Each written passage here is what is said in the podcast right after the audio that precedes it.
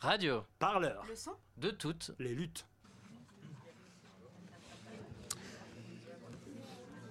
Bien, bonsoir à toutes et à tous. Cette fois-ci, on va vraiment démarrer. Euh, merci d'être avec nous ce soir euh, au lieu dit pour cette soirée euh, intitulée euh, euh, Le populisme est-il l'avenir de la gauche? Euh, Titre euh, évidemment euh, qui, ne- qui a une certaine connotation un peu provocatrice, mais on avait envie d'aller au bout de, de- de cette proposition. Euh, alors on est ici euh, euh, au lieu dit, euh, endroit que certains, enfin je sais d'ailleurs que certains d'entre vous connaissent puisque je reconnais des visages, etc. Je voudrais d'abord remercier le lieu dit de nous accueillir. parce que cet endroit, c'est plus qu'un resto ou un café. C'est vraiment un endroit qui participe bah, de l'émulation de la vie militante, intellectuelle et politique à Paris, au minimum à Paris. Et c'est un endroit qui doit vivre et qui euh, nous permet de faire des réunions comme ça à titre gracieux euh, quasiment tout le temps quand on veut. Euh, Hossein bah, nous ouvre toujours ses portes à chaque fois qu'on lui demande de les ouvrir. Donc je voudrais vraiment les remercier chaleureusement. Évidemment, bah, vous inviter eh bien, à vous laisser aller, hein, à consommer tout ce que, vous avez envie de boire et de manger, parce que c'est tout à fait délicieux en plus. Donc vous pouvez boire des verres, vous pouvez manger aussi. Enfin bref, faites euh, vivre ce lieu euh, si vous le pouvez. euh, on vous en remerciera d'avance. Alors il est de tradition dans les réunions euh, euh, au lieu dit d'appliquer la, méthode du chapeau, Euh, c'est-à-dire qu'il y a un petit chapeau comme vous voyez ici, et euh, bah, ceux qui peuvent et ceux qui veulent, bah, si vous voulez bien euh, participer, ça permet au lieu de vivre et puis bah, de nous mettre à disposition encore ces infrastructures, etc., etc. Euh, c'est une manière, euh, disons, un, échange de bons procédés que, tout le monde comprendra aisément. Donc le chapeau est là, je vous le fais euh, circuler. Euh, voilà, évidemment, ça s'adresse à ceux qui peuvent le faire et qui veulent le faire. Voilà. Il, reviendra là. Ça, c'est la première chose. Euh, il faut qu'il revienne, le chapeau, hein, bien sûr. C'est moi le chef du chapeau ce soir. Voilà. Alors, euh, rapidement, avant que je ne cède la parole à, à Chantal Mouffe, euh, qui va euh, en fait modérer euh, cette soirée. Déjà, je me présente brièvement. Je m'appelle Christophe Ventura. Je suis l'un des animateurs de l'association Mémoire des luttes, que j'espère vous connaissez, et son site en particulier. Bah, c'est un peu Mémoire des luttes qui à l'initiative de cette soirée, en fait. On a déjà organisé par avant plusieurs événements, plusieurs euh, débats autour de cette question du populisme euh, qui, évidemment, euh, agite le débat intellectuel et médiatique en France depuis longtemps, mais aussi, dans ce cadre-là, la gauche. Et bon, bref, tout ça, vous connaissez. Donc, on va prolonger, approfondir un peu tout ça ensemble. Euh, donc, euh, euh, bah, je vais passer la parole une fois que je vous ai dit ça, ce soir à, Chantal Mouffe, donc qui va modérer le débat, qui va présenter les différents intervenants, mais aussi présenter un petit peu la manière dont on a envie de discuter la question ce soir. Je vous remercie, je vous, souhaite évidemment un, bon débat, et une très belle soirée avec nous. Bon, mais merci Christophe et bonsoir à vous tous. Euh, bon, ben, il, il s'est déjà présenté, donc maintenant je vais présenter les, les- les autres intervenants. Euh, à côté de moi, Lenny Benbarak, qui est euh, le rédacteur en chef de la, la- Le vent se lève, qui est une, euh, comment est-ce- un espace, un- un- un- oui, comment est-ce qu'on se présente Comment présenterais-tu Le vent se lève? Oui, c'est ça. Ouais, je prends le mien. Ouais, c'est c'est à la fois une revue, un média euh, plus large et plus populaire, donc on essaye de faire un peu les deux. Et on est environ une centaine, j'en parlerai plus en détail tout à l'heure. Mais moi, je suis directeur de la publication et Antoine, qui se cache, je sais pas où, est rédac chef. Ah bon, Mais voilà. d'accord. Merci pour la correction. Alors, ici, à ma droite, euh, Charlotte Girard, que vous connaissez certainement. Euh, maintenant, on la voit beaucoup dans, dans- dans les médias. Euh, Ça fait vraiment plaisir parce qu'elle est toujours excellente. Alors, Charlotte était une co-rédactrice du programme de la France Insoumise, L'Avenir en en, en- l'Avenir en, commun, en commun, en commun, en commun. Et, euh, et maintenant, elle est une des voilà, je vais vous le montrer comme ça. Je vous le montre, je vous le montre, je vous le montre. Euh, et elle est aussi une porte-parole de la France Insoumise. Et puis nous avons Gorge Lago qui vient d'Espagne euh, et qui, lui, est de Podemos. Il fait partie du Conseil euh, Consejo Ciudadano de Podemos. Euh, alors, je vous explique un peu comment nous allons fonctionner. Bon, d'abord, je vous annonce, ce n'est pas un débat contradictoire, hein, parce qu'on est en fait tous plus ou moins d'accord. On a peut-être des petites nuances, mais sur ce qu'il faut entendre par populisme de gauche et nous sommes des défenseurs du populisme de gauche. ne vous attendez pas à ce qu'il y ait des gens qui vont dire ah non, non, on n'est pas d'accord. Bon, ça, il y, a une espèce de, consensus de base entre nous. D'autre part, on a décidé d'organiser une discussion euh, qui va permettre justement des échanges. Donc, c'est-à-dire, on ne va pas avoir un topo de, de, chaque intervenant, euh, mais je vais poser une série de questions. Euh, et chacun va répondre à, cette question et on va entre, nous avoir des, échanges. Je n'espère qu'à la fin on aura la possibilité, je ne sais pas jusqu'à quelle heure Hossein nous permet d'être ici, mais peut-être de donner la parole à, la salle. Ça, tout ça va dépendre comment ça, se passe entre nous. bon, alors, la première question, en fait, je crois qu'il est important, comme on va parler du populisme ici, de, qu'on sache de quoi nous parlons. Hein, parce que, bien entendu, euh, le, mot populisme est un mot qui aujourd'hui circule dans des euh, acceptations absolument euh, différentes. Donc, la première question que je vais poser, c'est qu'est-ce que vous entendez, chacun d'entre vous, par populisme?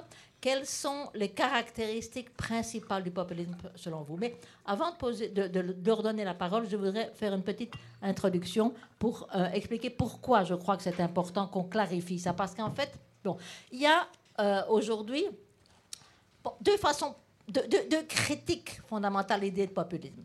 Euh, une qui vient, disons, appelons-la de droite, si on pourrait qui est celle qu'on trouve dans les médias. Alors, parce qu'évidemment, les, médias essayent tous de présenter le populisme comme étant le danger pour la démocratie, euh, quelque chose qu'il faut absolument repousser. Et euh, en fait, tout ça s'explique par le fait qu'il représente la position des défenseurs du statu quo qui essayent justement de, disqualifier euh, tous ceux qui mettent en question l'idée qu'il n'y a pas d'alternative à la globalisation néolibérale. Alors c'est pour ça qu'on dit non, le populisme, c'est de la démagogie. Alors il y a de la démagogie de droite, démagogie de gauche, mais fondamentalement, euh, euh, c'est quelque chose qui n'est pas compatible avec la démocratie. Alors on les présente, bon, ce sont des extrémistes, euh, ce sont des, dans le cas du populisme de droite, les fascistes. De toute façon, s'ils essayent de... L'objectif fondamental, c'est disqualifier le populisme, empêcher que les gens ne prennent ça au sérieux parce qu'on les présente comme étant tout type de populisme comme étant fondamentalement contraire à la défense des valeurs euh, républicaines. Bon. Euh, on ne va pas tellement s'intéresser à, cette euh, critique parce qu'en fait, on voit très bien d'où elle vient. Mais d'un autre côté, il y, a une critique qui vient des milieux qu'on peut appeler de la gauche en général, qui est un peu plus intéressante. Et ça, je crois qu'il est important de, pouvoir le, répondre. Alors, à, à, mon avis, alors là, je ne sais pas honnêtement si euh, euh, c'est par mauvaise foi ou c'est par ignorance, mais je suis toujours vraiment frappée de voir que du côté de, la gauche ou les gauches, c'est toujours la même critique qu'on fait au, populisme. Ah non, le populisme, euh, c'est quelque chose qui... Alors, eux se réfèrent au, au, populisme justement comme étant une stratégie possible pour la gauche. Hein. Ils, vous disent non, on ne peut pas être euh, de gauche et populiste. Il y en a même qui disent que le populisme de gauche est un oxymore. J'ai entendu dire ça. Euh, euh, ou alors on dit non, c'est nécessairement contradictoire.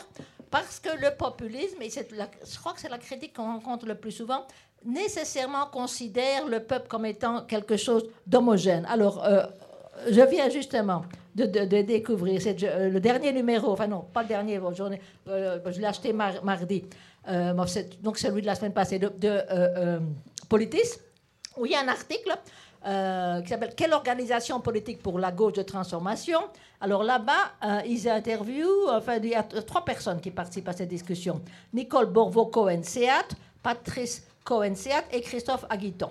Alors, je vais vous citer la réponse que donne Patrice, parce que c'est absolument typique de, de, de, de, ce que ces gens-là entendent par populisme. Alors, euh, on lui demande, bon, est-ce que le populisme peut être utile pour rassembler les forces de gauche? Il dit, le populisme est une théorie qui considère que le peuple est un et que, par conséquent, les, ses intérêts sont identiques, qu'il n'y a pas besoin de pluralisme. Euh, cette théorie nie la réalité et la nécessité du débat politique. Bon, alors là, c'est vraiment la, caricature de, de, la, la, façon dont il défend le peuple. Mais malheureusement, je, je trouve que très souvent, on entend parmi les différents genres de gauche ce même genre de position. J'étais assez étonnée de voir parce que je, je trouve, par exemple, Christophe Aguiton a une position beaucoup plus euh, euh, euh, intéressante. Par exemple, j'ai beaucoup aimé son livre sur la, gauche. Comment ça s'appelle encore exactement Ça s'appelle La gauche au XXIe siècle. La gauche au XXIe siècle. Bon, je ne suis pas nécessairement d'accord avec tout, mais enfin, je trouve que c'est quelqu'un qui est très ouvert et qui, malgré tout, je dis même, non, au fond, ce qui est préoccupant, c'est que même Aguiton dit une chose comme, comme la suivante. Il dit qu'il faut. le populisme cette théorie du populisme doit être prise avec précaution, dit-il. Donc, il ne sait pas déjà dire non complètement. Mais d'abord parce que, en opposant le peuple et la caste, en fait, il se réfère ici à Podemos, euh, elle risque de gommer la diversité sociale interne au peuple. Mais on voit qu'au fond, c'est la même critique. Hein. même critique. Le, parler de peuple, nécessairement, euh, gomme toute diversité à l'intérieur du peuple. Et, ça, je crois qu'il est vraiment important, et je crois qu'on est tous d'accord euh, là-dessus entre nous, que cette idée du peuple homogène, ce n'est pas du tout l'idée que l'on trouve dans le populisme de gauche que nous, nous défendons. Et alors, il y a une autre critique. Euh, et en fait, il y a deux autres critiques, mais on les traitera peut-être euh, par la suite. on dit que le peuple est homogène, que le fait qu'on donne tellement d'importance aux leaders, c'est nécessairement un mouvement autoritaire. Hein. Et troisièmement, euh, que le populisme nie la lutte des classes. Bon, on aura l'occasion d'en discuter, mais pour, cette première question, je voudrais simplement qu'on se concentre principalement sur la, question du peuple homogène, parce qu'il y a beaucoup de gens euh, bien intentionnés par rapport à ce qui pourrait être une politique gauche qui ont des réticences envers le populisme, principalement pour cette raison-là. Alors moi, je voudrais proposer, euh, c'est la façon dont moi je comprends le populisme. Quand je parle de populisme, c'est à ça que je me réfère.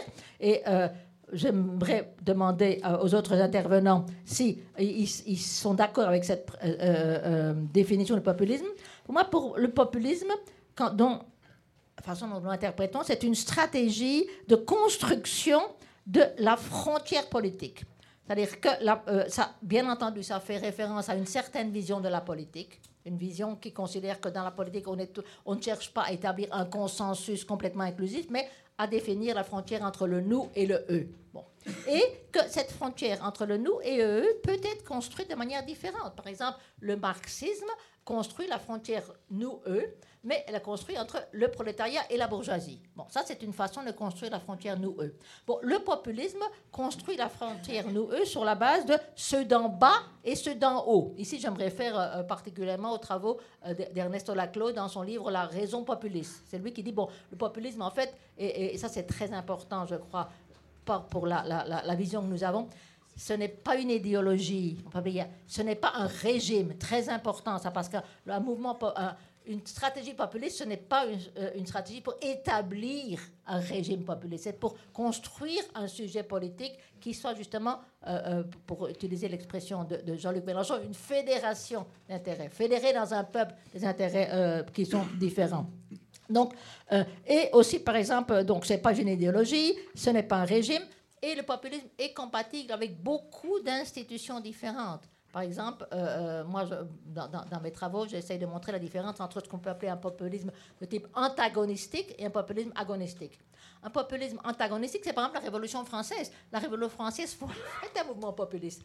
Il a créé une, frontière entre le nous et le eux. Mais c'est une frontière qui a créé le nous et le eux sur la base d'une relation ami-ennemi. Hein, l'ancien régime, c'était l'ennemi, il fallait le détruire, construire quelque chose de complètement nouveau. Bon, évidemment, ce type de populisme antagonistique n'est pas compatible avec les institutions républicaines, avec le maintien de la démocratie euh, euh, euh, pluraliste. et c'est pourquoi il est nécessaire, et la façon dont nous comprenons, je crois, on, verra si vous êtes d'accord avec moi là-dessus, le populisme de gauche aujourd'hui dans les pays européens doit être un, populisme de type agonistique. C'est-à-dire que, bien entendu, il y a une frontière nous-eux, mais le eux n'est pas un ennemi à détruire, le nous est, un adversaire avec lequel on va lutter à travers des euh, procédures démocratiques. Hein. Donc ça, je crois que c'est vraiment euh, important de reconnaître cette distinction. Et je voudrais bien insister aussi beaucoup, parce que ça, le peuple, ce n'est pas une catégorie sociologique. Quand on parle du peuple dans le populisme de gauche, on ne se réfère pas, bon, le peuple là, comme ça existant. Non, non, c'est un peuple qui est construit politiquement et qui est construit politiquement précisément sur la base d'une frontière de nous, nous, eux. Le nous va être très important pour définir le, le, le, pardon, le eux est très important pour définir le, nous. Euh, mais bien entendu, la, la, la, question du, du nous, c'est ça, c'est aussi quelque chose, je crois, sur laquelle je crois insister.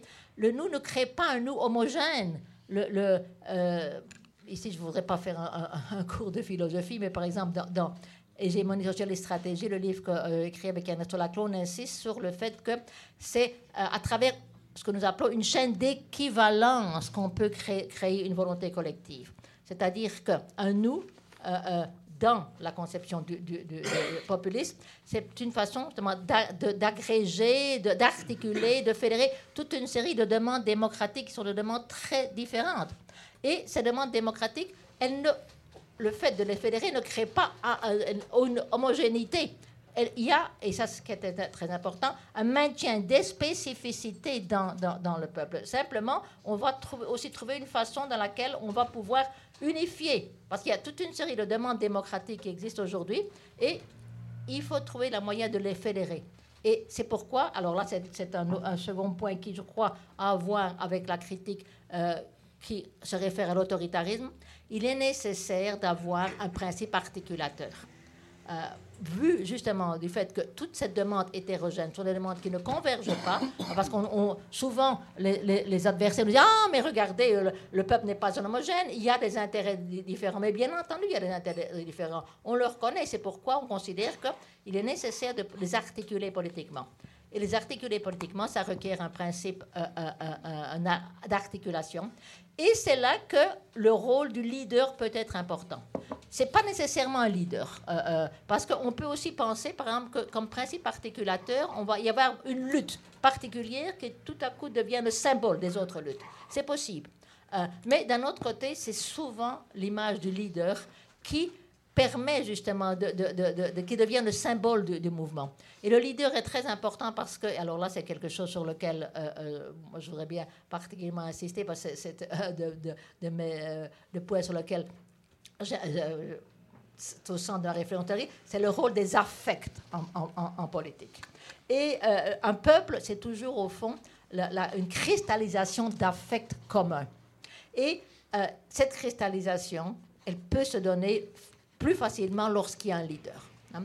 Alors, bien entendu, ici, il n'est pas question de, de, dire ça peut créer des problèmes, on le reconnaît, mais d'un autre côté, c'est aussi très important pour, pour permettre euh, Aujourd'hui, il est absolument impensable, je crois, de, penser à la France insoumise sans Jean-Luc Mélenchon, de penser à, ce qui se passe en Grande-Bretagne sans, sans, Jeremy Corbyn, aux États-Unis avec sans Bernie Sanders. Euh, vous voyez, c'est très important le rôle du leader. Et en plus, le, fait qu'il y ait un leader ne veut pas dire que c'est un mouvement qui soit autoritaire, parce que le leader peut être très bien compris comme étant un, primus inter pares. Le, leader, ce n'est pas nécessairement quelqu'un qui va euh, donner des ordres à, partir du, du sommet jusqu'en bas. Donc là, je crois que c'est aussi important de reconnaître que la conception populiste, c'est une conception qui articule toute une série de demandes qui sont des demandes spécifiques, des demandes différentes, mais qui vont pouvoir justement non seulement maintenir leur spécificité, mais euh, agir en commun. Hein. c'est ça, à mon avis, qui... Alors bon, je euh, m'arrête ici. Euh, simplement pour, pour, indiquer, mais ça on va peut-être le développer par la suite à propos d'autres questions. un mouvement populiste, je crois que c'est toujours quelque chose qui une articulation entre une dimension verticale et une dimension horizontale. Hein. Un mouvement populiste ne peut jamais être un mouvement strictement un parti. Hein. il faut qu'il y ait aussi l'articulation avec, le mouvement social. D'un autre côté, un mouvement populiste n'est pas non plus jamais, alors ça c'est aussi une des questions qui, qui, pose pas mal de problèmes à un certain type de gauche, euh, un mouvement complètement horizontal. Hein, il faut, il faut qu'il y ait l'articulation entre le vertical et l'horizontal. Bon, donc, pour vous donner un peu une idée des, genres de questions qui se posent à partir de la définition du, peuple dans le populisme, euh, bon, j'ai donné mon, point de vue. Maintenant, j'aimerais euh, savoir quels sont les, points de vue des autres intervenants. Bon, commençons par Gorgé Lago, qui a l'expérience de Podemos, euh, et c'est celui, en fait, qui a le plus, la plus longue expérience de, de ce mouvement populiste. Bon, merci euh, d'abord de m'avoir invité à, être présent ici. Merci Chantal pour euh, ton introduction et pour toutes les choses qu'on apprend toujours euh, en t'écoutant et en te lisant. J'ai vraiment pas trop à ajouter à ce que tu viens de dire. L'expérience de Podemos, je préfère parler d'elle, mon expérience un peu plus après dans les débats. Et je suis absolument d'accord avec évidemment tout ce que tu viens de dire je peux vous ajouter quelque chose euh, à partir de ma propre euh, expérience théorique par rapport au populisme. Tout en venant, comme euh, beaucoup d'entre nous chez Podemos et, de mes camarades aussi à la France Insoumise, tout en venant du marxisme, tout, en venant de la gauche. Et quand je commence à lire à Chantal et à, Laclos, quand je commence à lire bon, aux théoriciens du populisme, je commence à voir et à comprendre que réellement le populisme peut être compris comme une manière de penser le social en absence de toute fondamentation. C'est-à-dire il n'y a pas une fondamentation du social. Le social n'est pas fondé à l'économie. Donc le marxisme a toujours la nécessité de, trouver une fondamentation et n'est pas fondé non plus l'autre social moderne à la logique de loi universelle ou d'une moralité universelle entre républicaine, kantienne et libérale.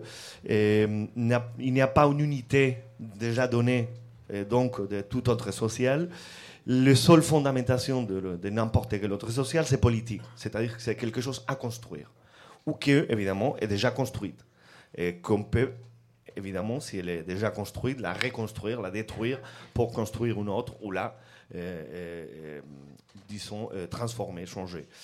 Ce que j'ai compris rapidement, c'est que ce qu'essayaient de faire Chantal et Ernesto dans hégémonie socialiste, pardon, stratégie socialiste hégémonie, et après dans des différents livres, Ernesto et toi aussi dans, des autres, c'est montrer que on ne peut pas fonder les sociales et dans n'importe quelle vérité intérieure politique, mais que la politique, comme construction, les les, la fondamentation de tout autre social. Qu'est-ce que ça veut dire euh, dans la manière de penser les politiques? Euh, Pas mal de choses. Mais la première fondamentale, c'est que on ne peut pas se cacher derrière des, logiques et des réflexions qui disent que certaines choses sont déjà données, que les politiques, c'est les reflets donc ou bien de l'économie, ou bien de la morale, ou bien d'une essence euh, humaine, ou bien de conflits intérieurs, mais qu'il y a évidemment toutes ces données-là, qui sont des données sociaux, qu'il faut articuler, qu'il faut euh, mettre en ordre, que la politique, c'est une manière de mettre en ordre ces différentes bon, données avec lesquelles tout politicien, et non seulement théoricien, se trouve quand il faut de la politique. J'ajouterai seulement une chose je pourrais ajouter pas mal d'elles, mais euh, il est, euh, à mon avis, synonyme donc, qu'est-ce que ce populisme Faire de la politique? En la pensant comme les fondaments, comme le, les les, la, base de tout ordre social. À ce niveau-là, euh, à mon avis, populisme et politique, si on ne pense pas à la politique comme quelque chose qui est le reflet caché de, de quelques vérités intérieures, si on ne la pense pas comme ça, populisme et politique, acte politique, construction politique, articulation politique sont des synonymes. Et dès le moment où on commence à penser les politiques comme quelque chose dérivé, dérivé de l'économie, dérivé de l'essentiellement, dérivé de n'importe quelle autre dimension, on commence à cacher la politique. On commence à la gommer, on commence à l'anéantir. Et donc on ne fait pas de la politique, on fait de la gestion. Ou pour le dire autrement, quand on a besoin de définir quelque chose, moi, normalement, j'essaie de définir le contraire. Si, qu'est-ce que c'est le populisme? Bon, je ne sais pas. Qu'est-ce que c'est pas le populisme Qu'est-ce que c'est le contraire du populisme? L'absence de politique. La gestion pure et dure des besoins des individus isolés les uns des autres, sans lien entre les uns et les autres. Ces liens des différentes demandes, c'est la politique. C'est l'articulation, comme disait tout à l'heure euh, Chantal, j'espère pas trahir euh, tes mots, mais la construction de quelque chose qui n'était pas déjà, que c'est la mise en équivalence des différentes demandes du social, des individus, qui sont jamais agroupés par quelque chose auparavant. C'est-à-dire l'économie ne unifie pas les demandes de la société et donc les classes ouvrières, elles existent bel et bien. Et donc il faut simplement voir quelles sont tes demandes et être conscient d'elles, c'est-à-dire n'avoir pas de la mauvaise conscience, de la fausse conscience, pardon, mauvais c'était Sartre, de la fausse conscience, ça c'était plutôt le marxisme vulgaire de la Seconde Internationale. Non. Et ces demandes-là, si on les articule, on fait de la politique. Elles sont jamais articulées avant de faire de la politique pour quelque chose d'autre. Et donc pour moi, populisme, c'est ne cacher pas la politique derrière autre chose. Et j'ajouterai simplement un mot, et je pense qu'on va parler tout à l'heure sur, euh, sur ça. À ce niveau-là, populisme de gauche est une manière de faire de la politique en, en mettant certaines demandes traditionnellement traduites par la gauche en avance. Tant mieux, tant mieux. Mais, et je suis à ce niveau-là un peu radical, pour moi, euh, il n'y a qu'un populisme. Après, on peut euh, faire la, chaîne d'équivalence d'une manière ou d'une autre, mettre en avance certaines demandes et certaines manières de symboliser ces demandes-là, et on pourrait ajouter l'adjectivation des de gauches, ou bien en termes académiques, selon la manière où on fait la frontière, on construit la frontière, selon la manière dont, on la nomme, etc., ou bien tactique. C'est-à-dire en Espagne, je parlerai tout à l'heure euh, autour de ça, on a eu besoin d'effacer les clivages gauche et droite pour faire de la politique. Euh, euh Gorg, si tu me permets, c'est la deuxième question, ça. Alors, je préfère que, tu la gardes. Oui, oui, je vais, parce que sinon... sinon, je, je continue oui, la nuit. D'accord, bah, j'ai fini ici et je continue après.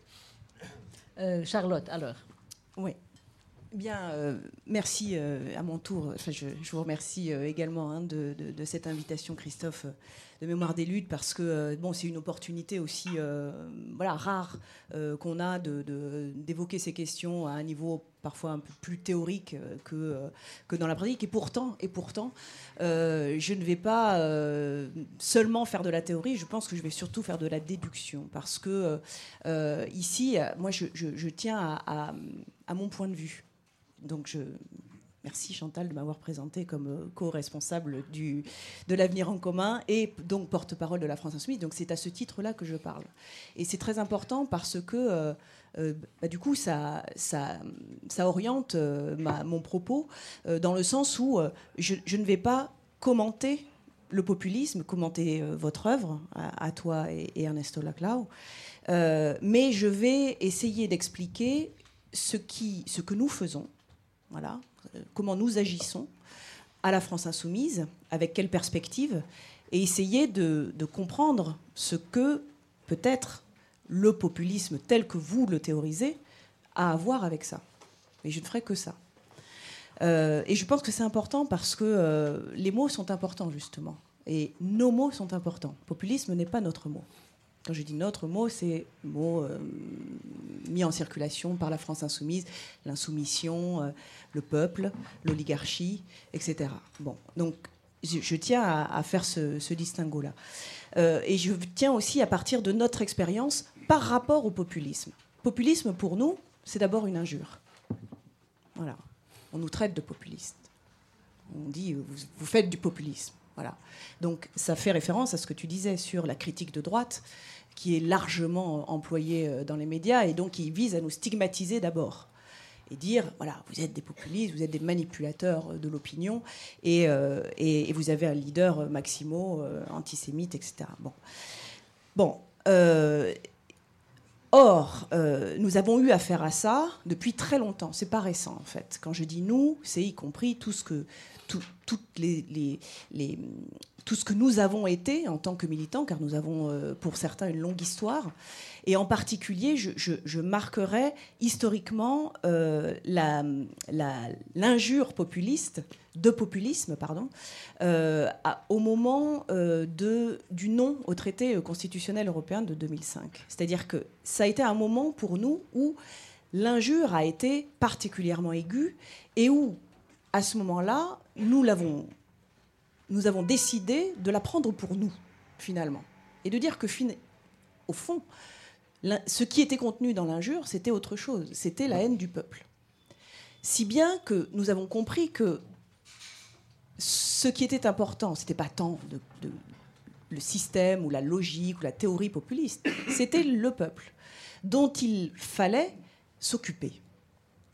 Pas au sens d'un groupe de personnes prédéterminées, prédéfinies, etc., mais au sens où il y avait ici un intérêt à défendre. Et par conséquent, euh, si j'explique ça, c'est que nous avons cherché à retourner cette représentation du peuple, qui était extrêmement méprisante, extrêmement euh, dévalorisante, et nous l'avons donc, quand je dis pris pour nous, c'est que nous avons euh, retourné l'injure en disant mais ce qui vous gêne finalement, pas le populisme, c'est le peuple. Donc nous allons, nous, prendre en charge l'intérêt du peuple. Et c'est de ce point de vue-là un travail de longue haleine qui a commencé sous la forme notamment de, bon, de plusieurs diagnostics, plusieurs constats qui euh, avaient euh, trait à l'invisibilité ou l'invisibilisation de la classe ouvrière, l'invisibilisation des classes populaires, etc. Et c'est ça que nous avons cherché à travailler, c'est ça que nous avons cherché à retourner. Si bien que c'est peut-être, au fond, notre définition du populisme qui se cache dans cette action-là, dans cette perspective ou dans cette volonté-là, à savoir la prise en charge de l'intérêt général au nom et pour le compte du peuple. Au sens où, selon nous, hein, le peuple prenait, c'est-à-dire le sens d'un acteur politique faisant irruption sur euh, la, scène, euh, la scène politique euh, et un acteur d'autant plus effectif qu'il allait être capable de volonté, capable d'une expression que nous ne créons pas, que nous allions accompagner, rechercher, susciter, révéler. Euh, cette euh, capacité du peuple à vouloir et donc à être euh, acteur politique, c'est ce que nous avons ensuite qualifié de capacité souveraine. Hein. D'où le lien que nous avons fait ensuite avec la question du pouvoir, avec la question de la souveraineté, de la souveraineté populaire, sachant que l'objectif était de permettre au peuple de reprendre sur lui-même le pouvoir. Bon. Donc finalement, le populisme, qu'est-ce que c'est de notre point de vue? Ce serait un discours, mais un discours en acte. C'est-à-dire pas seulement une théorisation euh, suspendue, éthérée, euh, etc. C'est un discours en acte. C'est aussi, deuxièmement, une prétention à représenter. Une prétention à représenter, c'est-à-dire une volonté ou une, euh, une, euh, aspiration, une tentative de porter la voix. D'où l'importance, tu l'as dit tout à l'heure, le rôle du leader, qui est un symbole, mais qui est aussi, pour nous, un tribun. D'où l'idée de tribun du peuple qui a été abondamment euh, travaillée aussi à France Insoumise. Et troisièmement, c'est une stratégie. Et c'est une stratégie de conquête du pouvoir, de prise du pouvoir. Une stratégie vertueuse. Ce n'est pas une stratégie d'écrasement.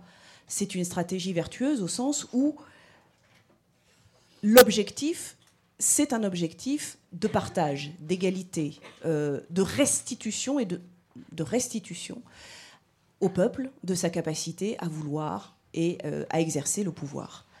Voilà. Je m'arrêterai là.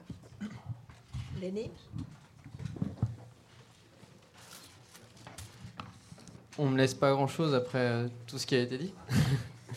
Euh, alors, moi, je vais essayer de, parler de mon point de vue, hein, mais je vais d'abord remercier Christophe pour avoir organisé cette soirée et je remercie Diodi pour euh, son accueil. Il y a, donc beaucoup de choses ont été dites, et euh, notamment euh, du point de vue théorique par Jorge et, Chantal. Moi, je vais, un peu expliquer comment, j'en suis venu au populisme et qu'est-ce que c'est pour moi.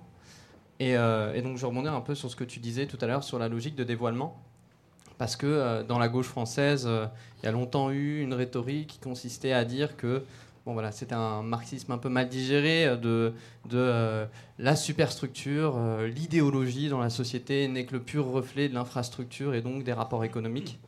Donc je pense d'ailleurs que c'est pas exactement ce que dit Marx, mais c'est un peu la façon dont dont ça s'est cristallisé un peu dans les sphères militantes et ça a posé un certain nombre de problèmes parce que pour beaucoup de militants, du coup, euh, la politique consistait à, pratiquer un acte de dévoilement, à, se percevoir comme une forme d'avant-garde éclairée, qui euh, donc euh, allait apporter les équations du capital au prolétariat pour qu'ils comprennent pourquoi la fin du capitalisme était inéluctable, etc.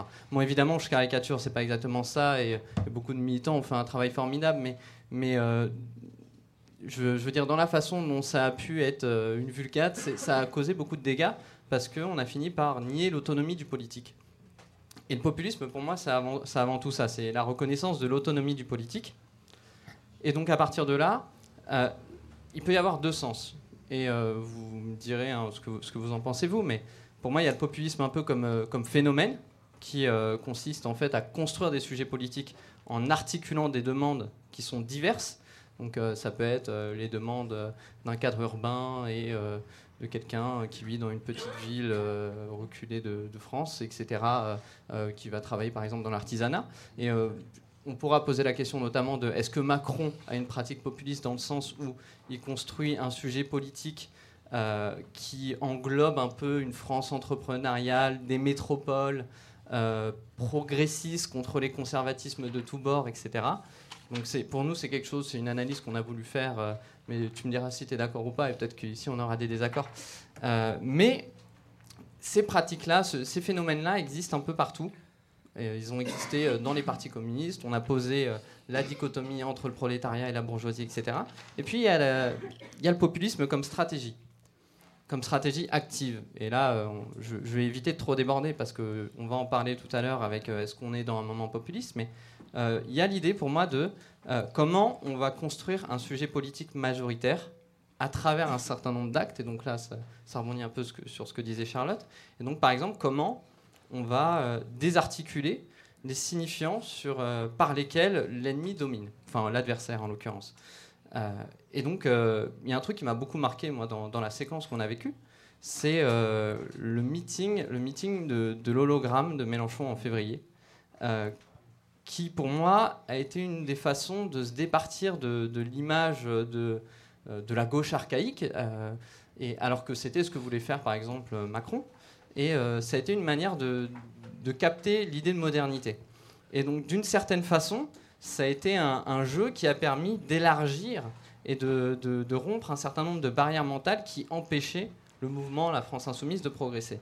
Et donc voilà, bon, j'ai tendance à faire la différence entre le populisme comme phénomène qui est très général et qui va englober euh, tout un tas de phénomènes politiques et le populisme comme stratégie active où on va chercher à construire des majorités en articulant des demandes politiques extrêmement variées. Donc, euh, donc euh, tu, me répondras là-dessus. Et puis, mais je, voudrais quand même revenir sur, sur, sur la, question de l'autonomie du politique, parce que c'est quand même très important. Il y a une phrase dans, dans le. Il me semble que c'est dans l'État et la Révolution, c'est de Lénine, parce que nous aussi, on vient un petit peu du marxisme, même si, euh, voilà, on, a fait un peu la, critique. Il y a l'idée que euh, le communisme, c'est euh, le passage du gouvernement des hommes à l'administration des choses.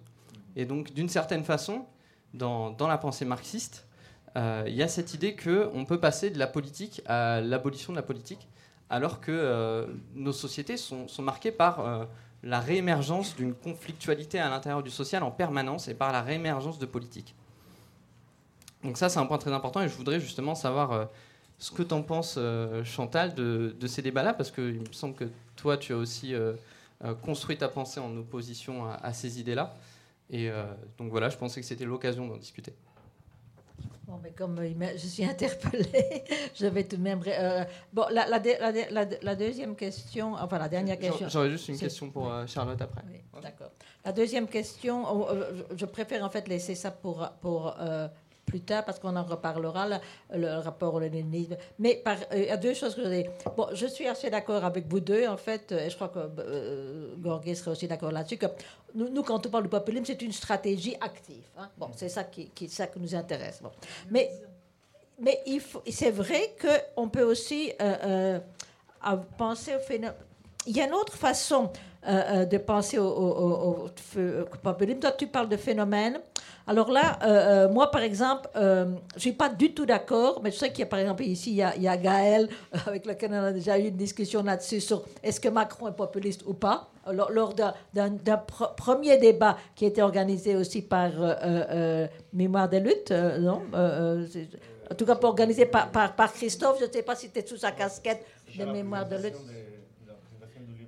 Ah non, c'était à l'Iris. Oui, oui, oui, non, c'était à, l'Iris, c'était la présentation du livre avec Inigo. Inigo, oui, oui, tu étais là. Mais c'était aussi, je crois, euh, euh, euh, Christophe. Mais Christophe, c'est le grand organisateur de toutes les choses sur le populisme de gauche.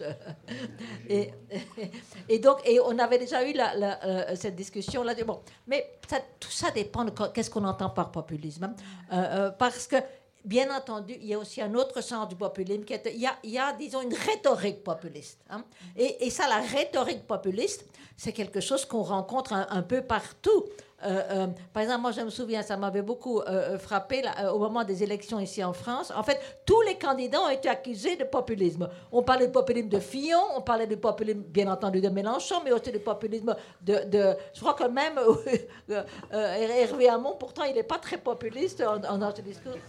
pardon, Benoît.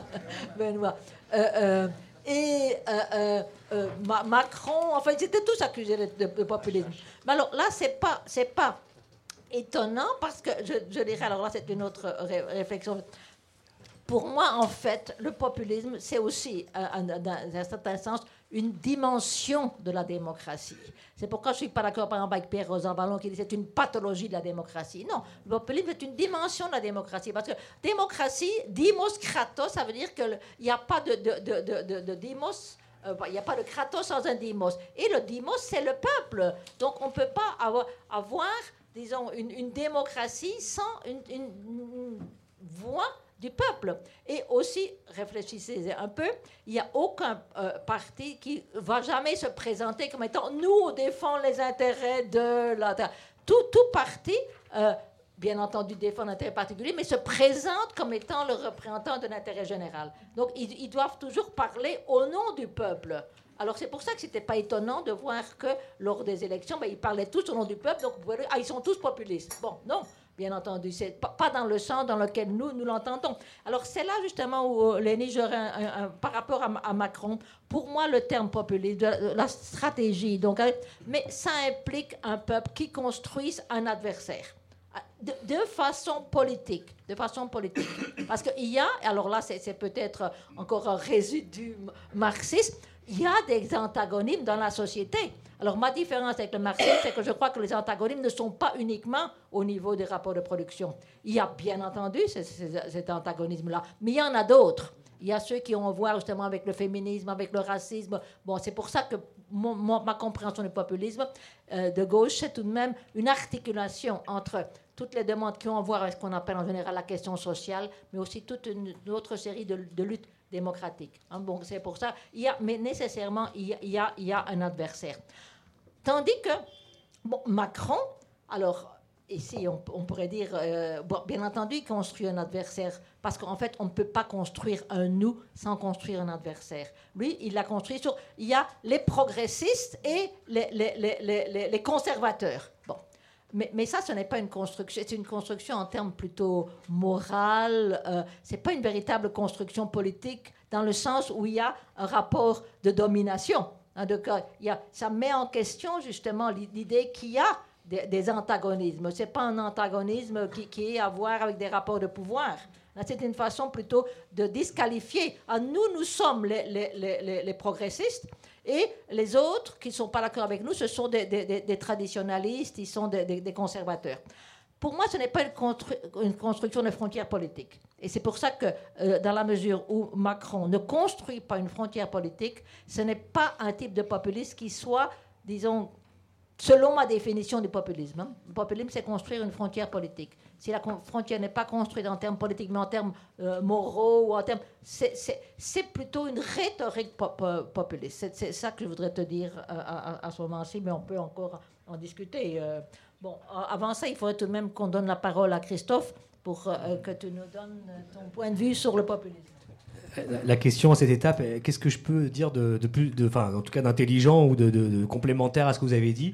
La réponse n'est pas simple parce que moi, je m'inscris tout à fait dans, dans les éléments que vous avez développés. Euh, c'est ceux que, enfin, une partie que je pensais euh, prendre à mon compte aussi. Bon, je vais quand même essayer de, de, de fixer mon attention sur deux ou trois points par rapport à la question posée effectivement, moi, à chaque fois qu'on me parle du populisme, en général, je commence un peu comme l'a fait Chantal par dire euh, euh, ce qu'il n'est pas. Hein, euh, ou c'est Jorge d'ailleurs, je crois qu'elle fait ça aujourd'hui. parce que ça permet d'évacuer déjà un certain nombre de faux débats hein, sur la question du fait que ce n'est pas un, pouvoir, c'est pas un type de régime, etc. c'est pas non plus un, un, un horizon, c'est pas non plus un projet de société, le populisme. Souvent, il y a ce procès, procès-là qui est fait aussi oui, mais ce n'est pas un projet, un horizon, euh, une utopie. Non, c'est pas ça le populisme. Hein. Donc ça déjà, il faut, euh, euh, disons, serrer, disons, le, périmètre de discussion qu'on veut avoir là-dessus. Donc moi, c'est vrai que je commence comme ça. Ce qui m'intéresse dans le populisme, c'est quoi? Je vais m'arrêter sur deux idées.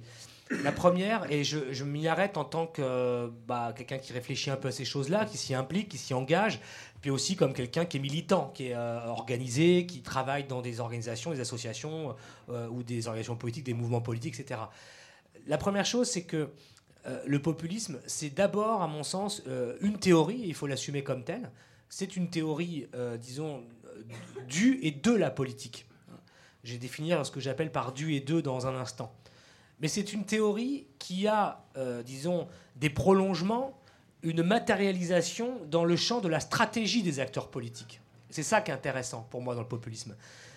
En gros, ça permet aux gens qui s'impliquent et qui s'organisent et qui s'engagent de ne jamais dissocier et de toujours se rappeler que euh, l'action doit être liée à une théorie de la transformation. Et le populisme, de ce point de vue-là, permet justement euh, de euh, bah, se mettre dans cette disposition-là. C'est-à-dire que j'agis avec une théorie, que j'ai en tête dans un objectif de transformation, avec des objectifs, mais mon action dans mon organisation, dans mon environnement, elle contribue aussi à vérifier et à construire et à, à, donner vie à cette théorie. Le rapport est dialectique. Pour moi, c'est ça qui est intéressant. Je reviens à une théorie du et de la politique. Alors, qu'est-ce que je veux dire par là? C'est à la fois une théorie, euh, disons, de la politique en tant que principe de conflictualité dans la société, comme l'a dit Chantal, dans le cas de la démocratie pluraliste, le principe de conflictualité entre euh, des adversaires bah, fait que la machine démocratique fonctionne, marche, et qu'elle est toujours un enjeu euh, de lutte euh, pour hégémonique pour aller dans un sens soit conservateur, pour le dire comme ça, ou alors progressiste, et plus de démocratie populaire, c'est celui qui nous intéresse nous. Hein. Donc c'est cette théorie-là de, l'ordre du principe de conflictualité qui est, euh, disons, euh, euh, inhérent à toute forme de communauté organisée, à toute forme de société. C'est une théorie de cela, mais c'est aussi une théorie de la politique, c'est-à-dire des formes institutionnelles que prend dans une société donnée l'ordre de la politique. L'ordre politique, c'est-à-dire les institutions, les partis, les organisations, les corps intermédiaires, les, les, les associations, etc., etc. C'est une théorie qui pense ça et qui pense le mouvement et le changement de ça. Donc pour moi, c'est très important. L'intérêt, il est là. Et on comprend bien qu'une fois qu'on a déjà posé ça, on a balayé les discussions euh, pauvres et sans intérêt, sauf celles évidemment à chaque fois euh, qui consistent à disqualifier ceux qui s'en emparent, euh, et qu'on rentre dans un sujet qui doit nous intéresser en tant que citoyens, tout simplement, et en tant que éventuellement militants, militants ou personnes engagées, organisées dans la vie de la société. Bon, voilà moi ce qui m'intéresse au départ et comment je considère le populisme. Je disais que cette, théorie, elle a des incidences dans la stratégie. Je reprends pas, c'est tout ce qui a été dit, mais c'est l'idée de la nouvelle frontière politique, c'est l'idée du nous et du eux, c'est l'idée euh, de ceux d'en bas d'en haut ou de la caste, etc. Mais c'est aussi l'idée, par exemple, si je ne dis pas de bêtises, en Espagne, par exemple, pourquoi, me semble-t-il, le choix a été fait, théorisé, pensé par des gens comme Jorge, il ne vous le dit pas parce qu'il est trop modeste, mais c'est quelqu'un qui a fait partie vraiment du cerveau collectif de Podemos pour euh, arriver au slogan que vous, vous connaissez à la fin.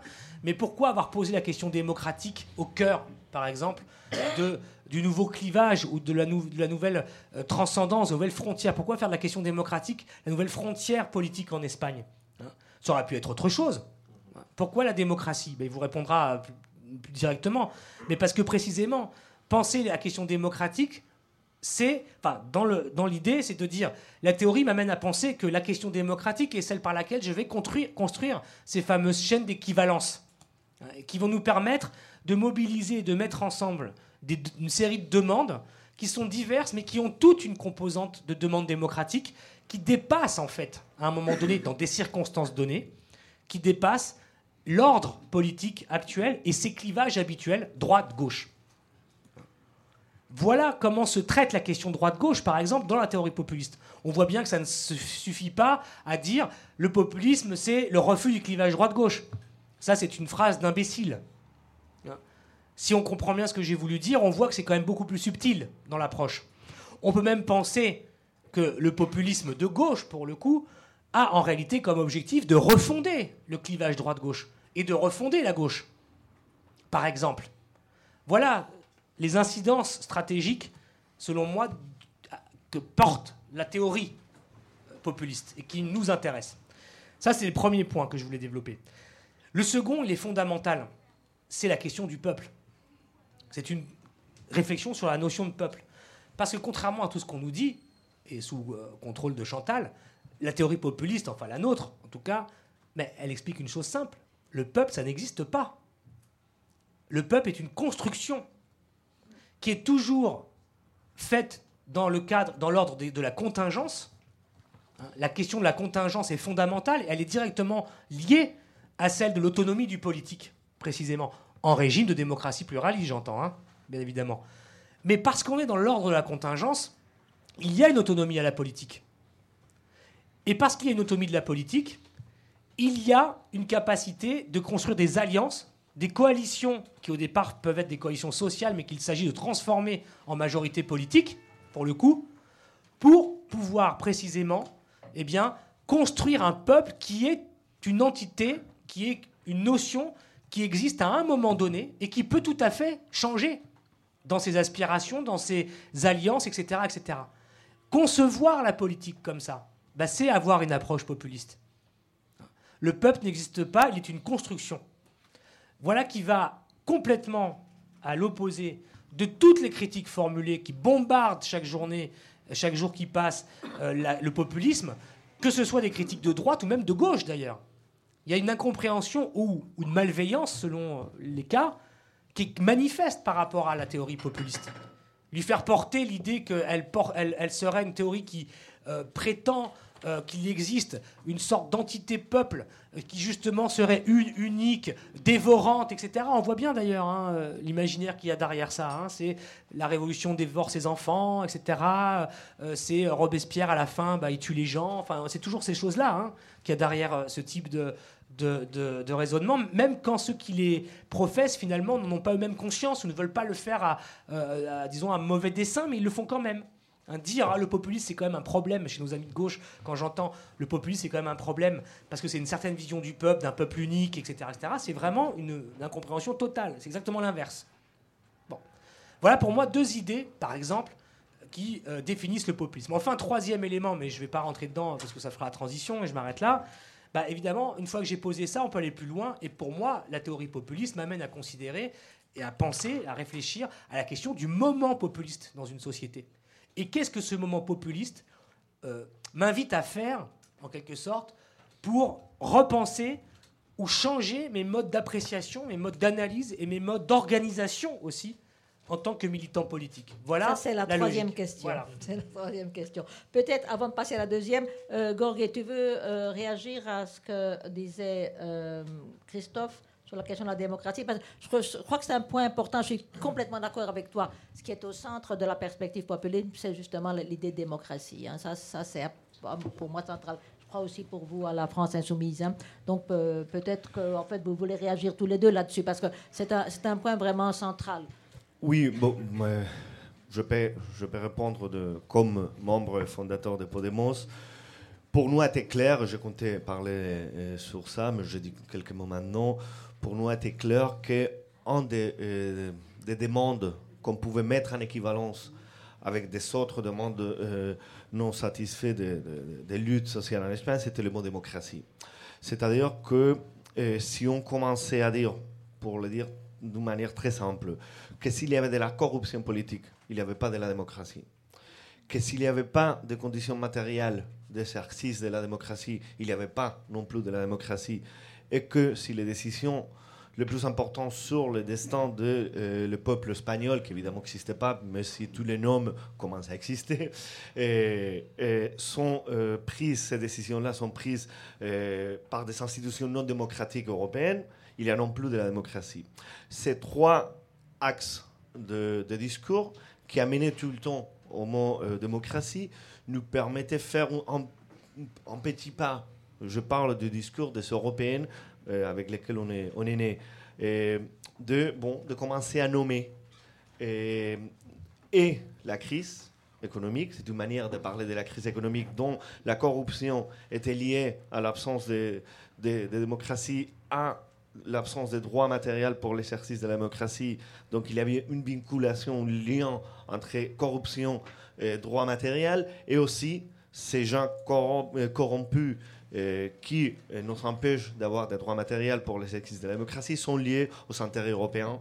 Et parle avec eux, ils sont à Bruxelles. Donc on commençait à faire un récit. Un récit de quoi? De nous.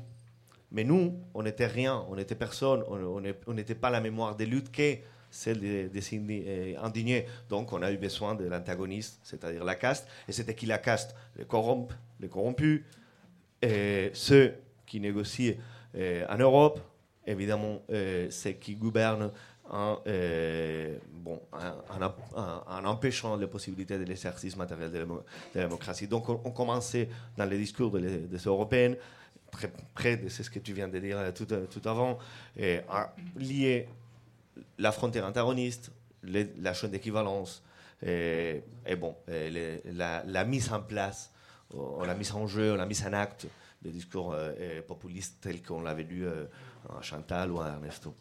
Et c'est ce qu'on avait lu aussi dans les expériences latino-américaines aussi. Euh, Charlotte, tu veux dire quelque chose là-dessus peut-être? Oui, très, rapide, très rapidement, mais c'est un rappel. Je, pense qu'on n'utilise pas forcément les, mêmes mots, mais, mais, les idées se, voilà, se, confondent finalement, puisque euh, ce, que tu, ce que tu dis très bien, c'est que, euh, enfin, moi, je, ne, délie pas la question de la démocratie, la question de l'exercice du pouvoir. Vraiment, j'insiste sur, euh, ça. Parce que ce, n'est que dans, cette perspective-là qu'on peut penser un peuple comme acteur politique. Sinon, il n'y a aucun objet. Hein. C'est pour qu'il exerce un pouvoir, d'où l'idée de souveraineté. Et qu'il n'y a pas euh, finalement de démocratie s'il n'y a pas euh, de peuple, mais s'il n'y a pas non plus de pouvoir c'est-à-dire de capacité, de volonté d'agir euh, en son nom propre, etc. Donc, tu l'as bien dit, c'est une question de, nommer, mais aussi une question d'agir. Et, et, donc voilà, je, je pense que les stratégies populistes, c'est ça, c'est réhabiliter le peuple comme acteur politique majeur, central, exclusif même. Si je peux ajouter une seule, seule chose, euh, on le disait comme blague tout le temps avec Iniro euh, quand on commençait Podemos parce qu'on venait euh, de la gauche, la gauche révolutionnaire, tous nos amis nous regardaient comme des traîtres qui avaient laissé en arrière le marxisme, les luttes, etc. On disait, bon, il y a trois façons d'arriver au pouvoir, guerre, il n'y a pas une guerre, les armes révolutionnaires, est-ce que ton pistolet, toi quelque chose, toi, toi l'armée de ton côté ou les élections Il y en a plus. Et ça d'un côté. D'un autre côté, et que euh, je pense qu'il ne faut pas les mélanger, mais qui est à mon avis absolument lié, c'est que si on considère, et tu viens de le dire de manière très claire, qu'il n'y a jamais un peuple déjà donné, qu'il est toujours en construction, que ces constructions est toujours contingente, qu'il va changer nécessairement les demandes de ce peuple-là au fur et à mesure que le gouvernement, si il est populiste ou, issu, il n'y a pas de gouvernement populiste, issu d'une logique populiste, va renverser les rapports de force, il, va, y avoir des autres demandes. Les régimes politiques qui se ressemblent le plus à la logique de construction du sujet politique des populistes, c'est la démocratie. Mais, c'est deux choses différentes. On peut arriver au pouvoir de manière non démocratique, instaurer la démocratie. Et moi, je suis pourtant euh, dans, dans toute l'histoire. Mais une fois qu'on définisse qu'il n'y a jamais une unité du peuple déjà donnée, et qu'il va toujours être euh, un, organisme vivant euh, et qui se transforme, sa forme, elle est démocratique nécessairement. Oui, euh, oui, je suis tout à fait d'accord avec ça. Un, petit mot, juste, euh, mais on va pouvoir enchaîner avec la, question suivante. Euh, pour moi, Charlotte, démocratie, ça, met ensemble nécessairement souveraineté populaire et égalité. Que c'est ça, c'est ça la, démocratie. Hein. alors maintenant, on, on, là, on va peut-être être, pas aussi d'accord sur la deuxième question parce que c'est là où il y a enfin la réponse à la deuxième question. C'est euh, bon, d'abord, pourquoi parler de populisme de gauche hein? On a déjà d'une certaine façon, euh, manière un peu tangentielle, adressé euh, cette question-là.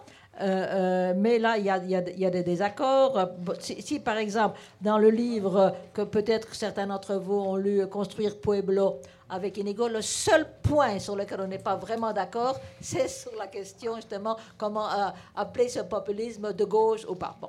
Et, mais aussi, je voudrais un peu élargir la, cette question parce que, euh, et ça surtout, disons, dans, dans, le contexte français, hein, je ne pense pas que c'était tellement important, euh, enfin non, c'était pas important pour, pour, pour l'Espagne, mais en tu m'en diras quelque chose si tu penses que je, je me trompe, Gorgé. ici, toutes les forces qu'on appelle de gauche, disent ah non non que critique justement le, la stratégie de la France insoumise.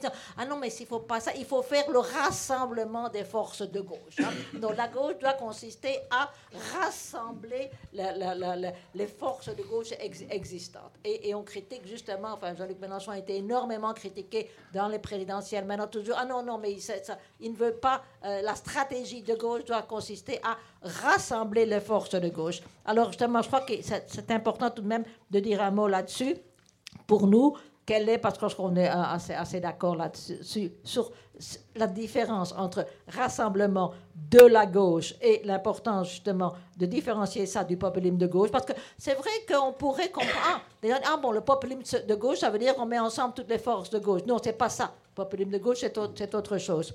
Mais justement, pourquoi appeler ça populisme de gauche? Alors, euh, euh, surtout les gens de, euh, de Podemos, mais j'ai l'impression que l'ENI va, dans cette direction-là, disent mais ça serait mieux tout de même d'appeler ça le populisme démocratique ou bien populisme progressiste. En fond, en Podemos, il y en a qui parlent de populisme humaniste, non? Bon. Bon? Moi, je vais vous dire mon point de vue là-dessus. Euh, euh, je crois que. alors, d'abord, je comprends, et, j'ai eu énormément de discussions avec Inigo et Rigon là-dessus principalement, je comprends tout à fait les raisons pour lesquelles, par exemple, Podemos dit euh, nous, on ne veut pas être classifié à droite ou, à gauche, hein, parce que c'est très, pratique pour le, gouvernement, justement, de, nous. nous ça, c'est la gauche, et en général, quand on vous pose à gauche, vous êtes automatiquement à l'extrême gauche. Hein, donc, c'est ceux qui ne sont pas euh, démocratiques.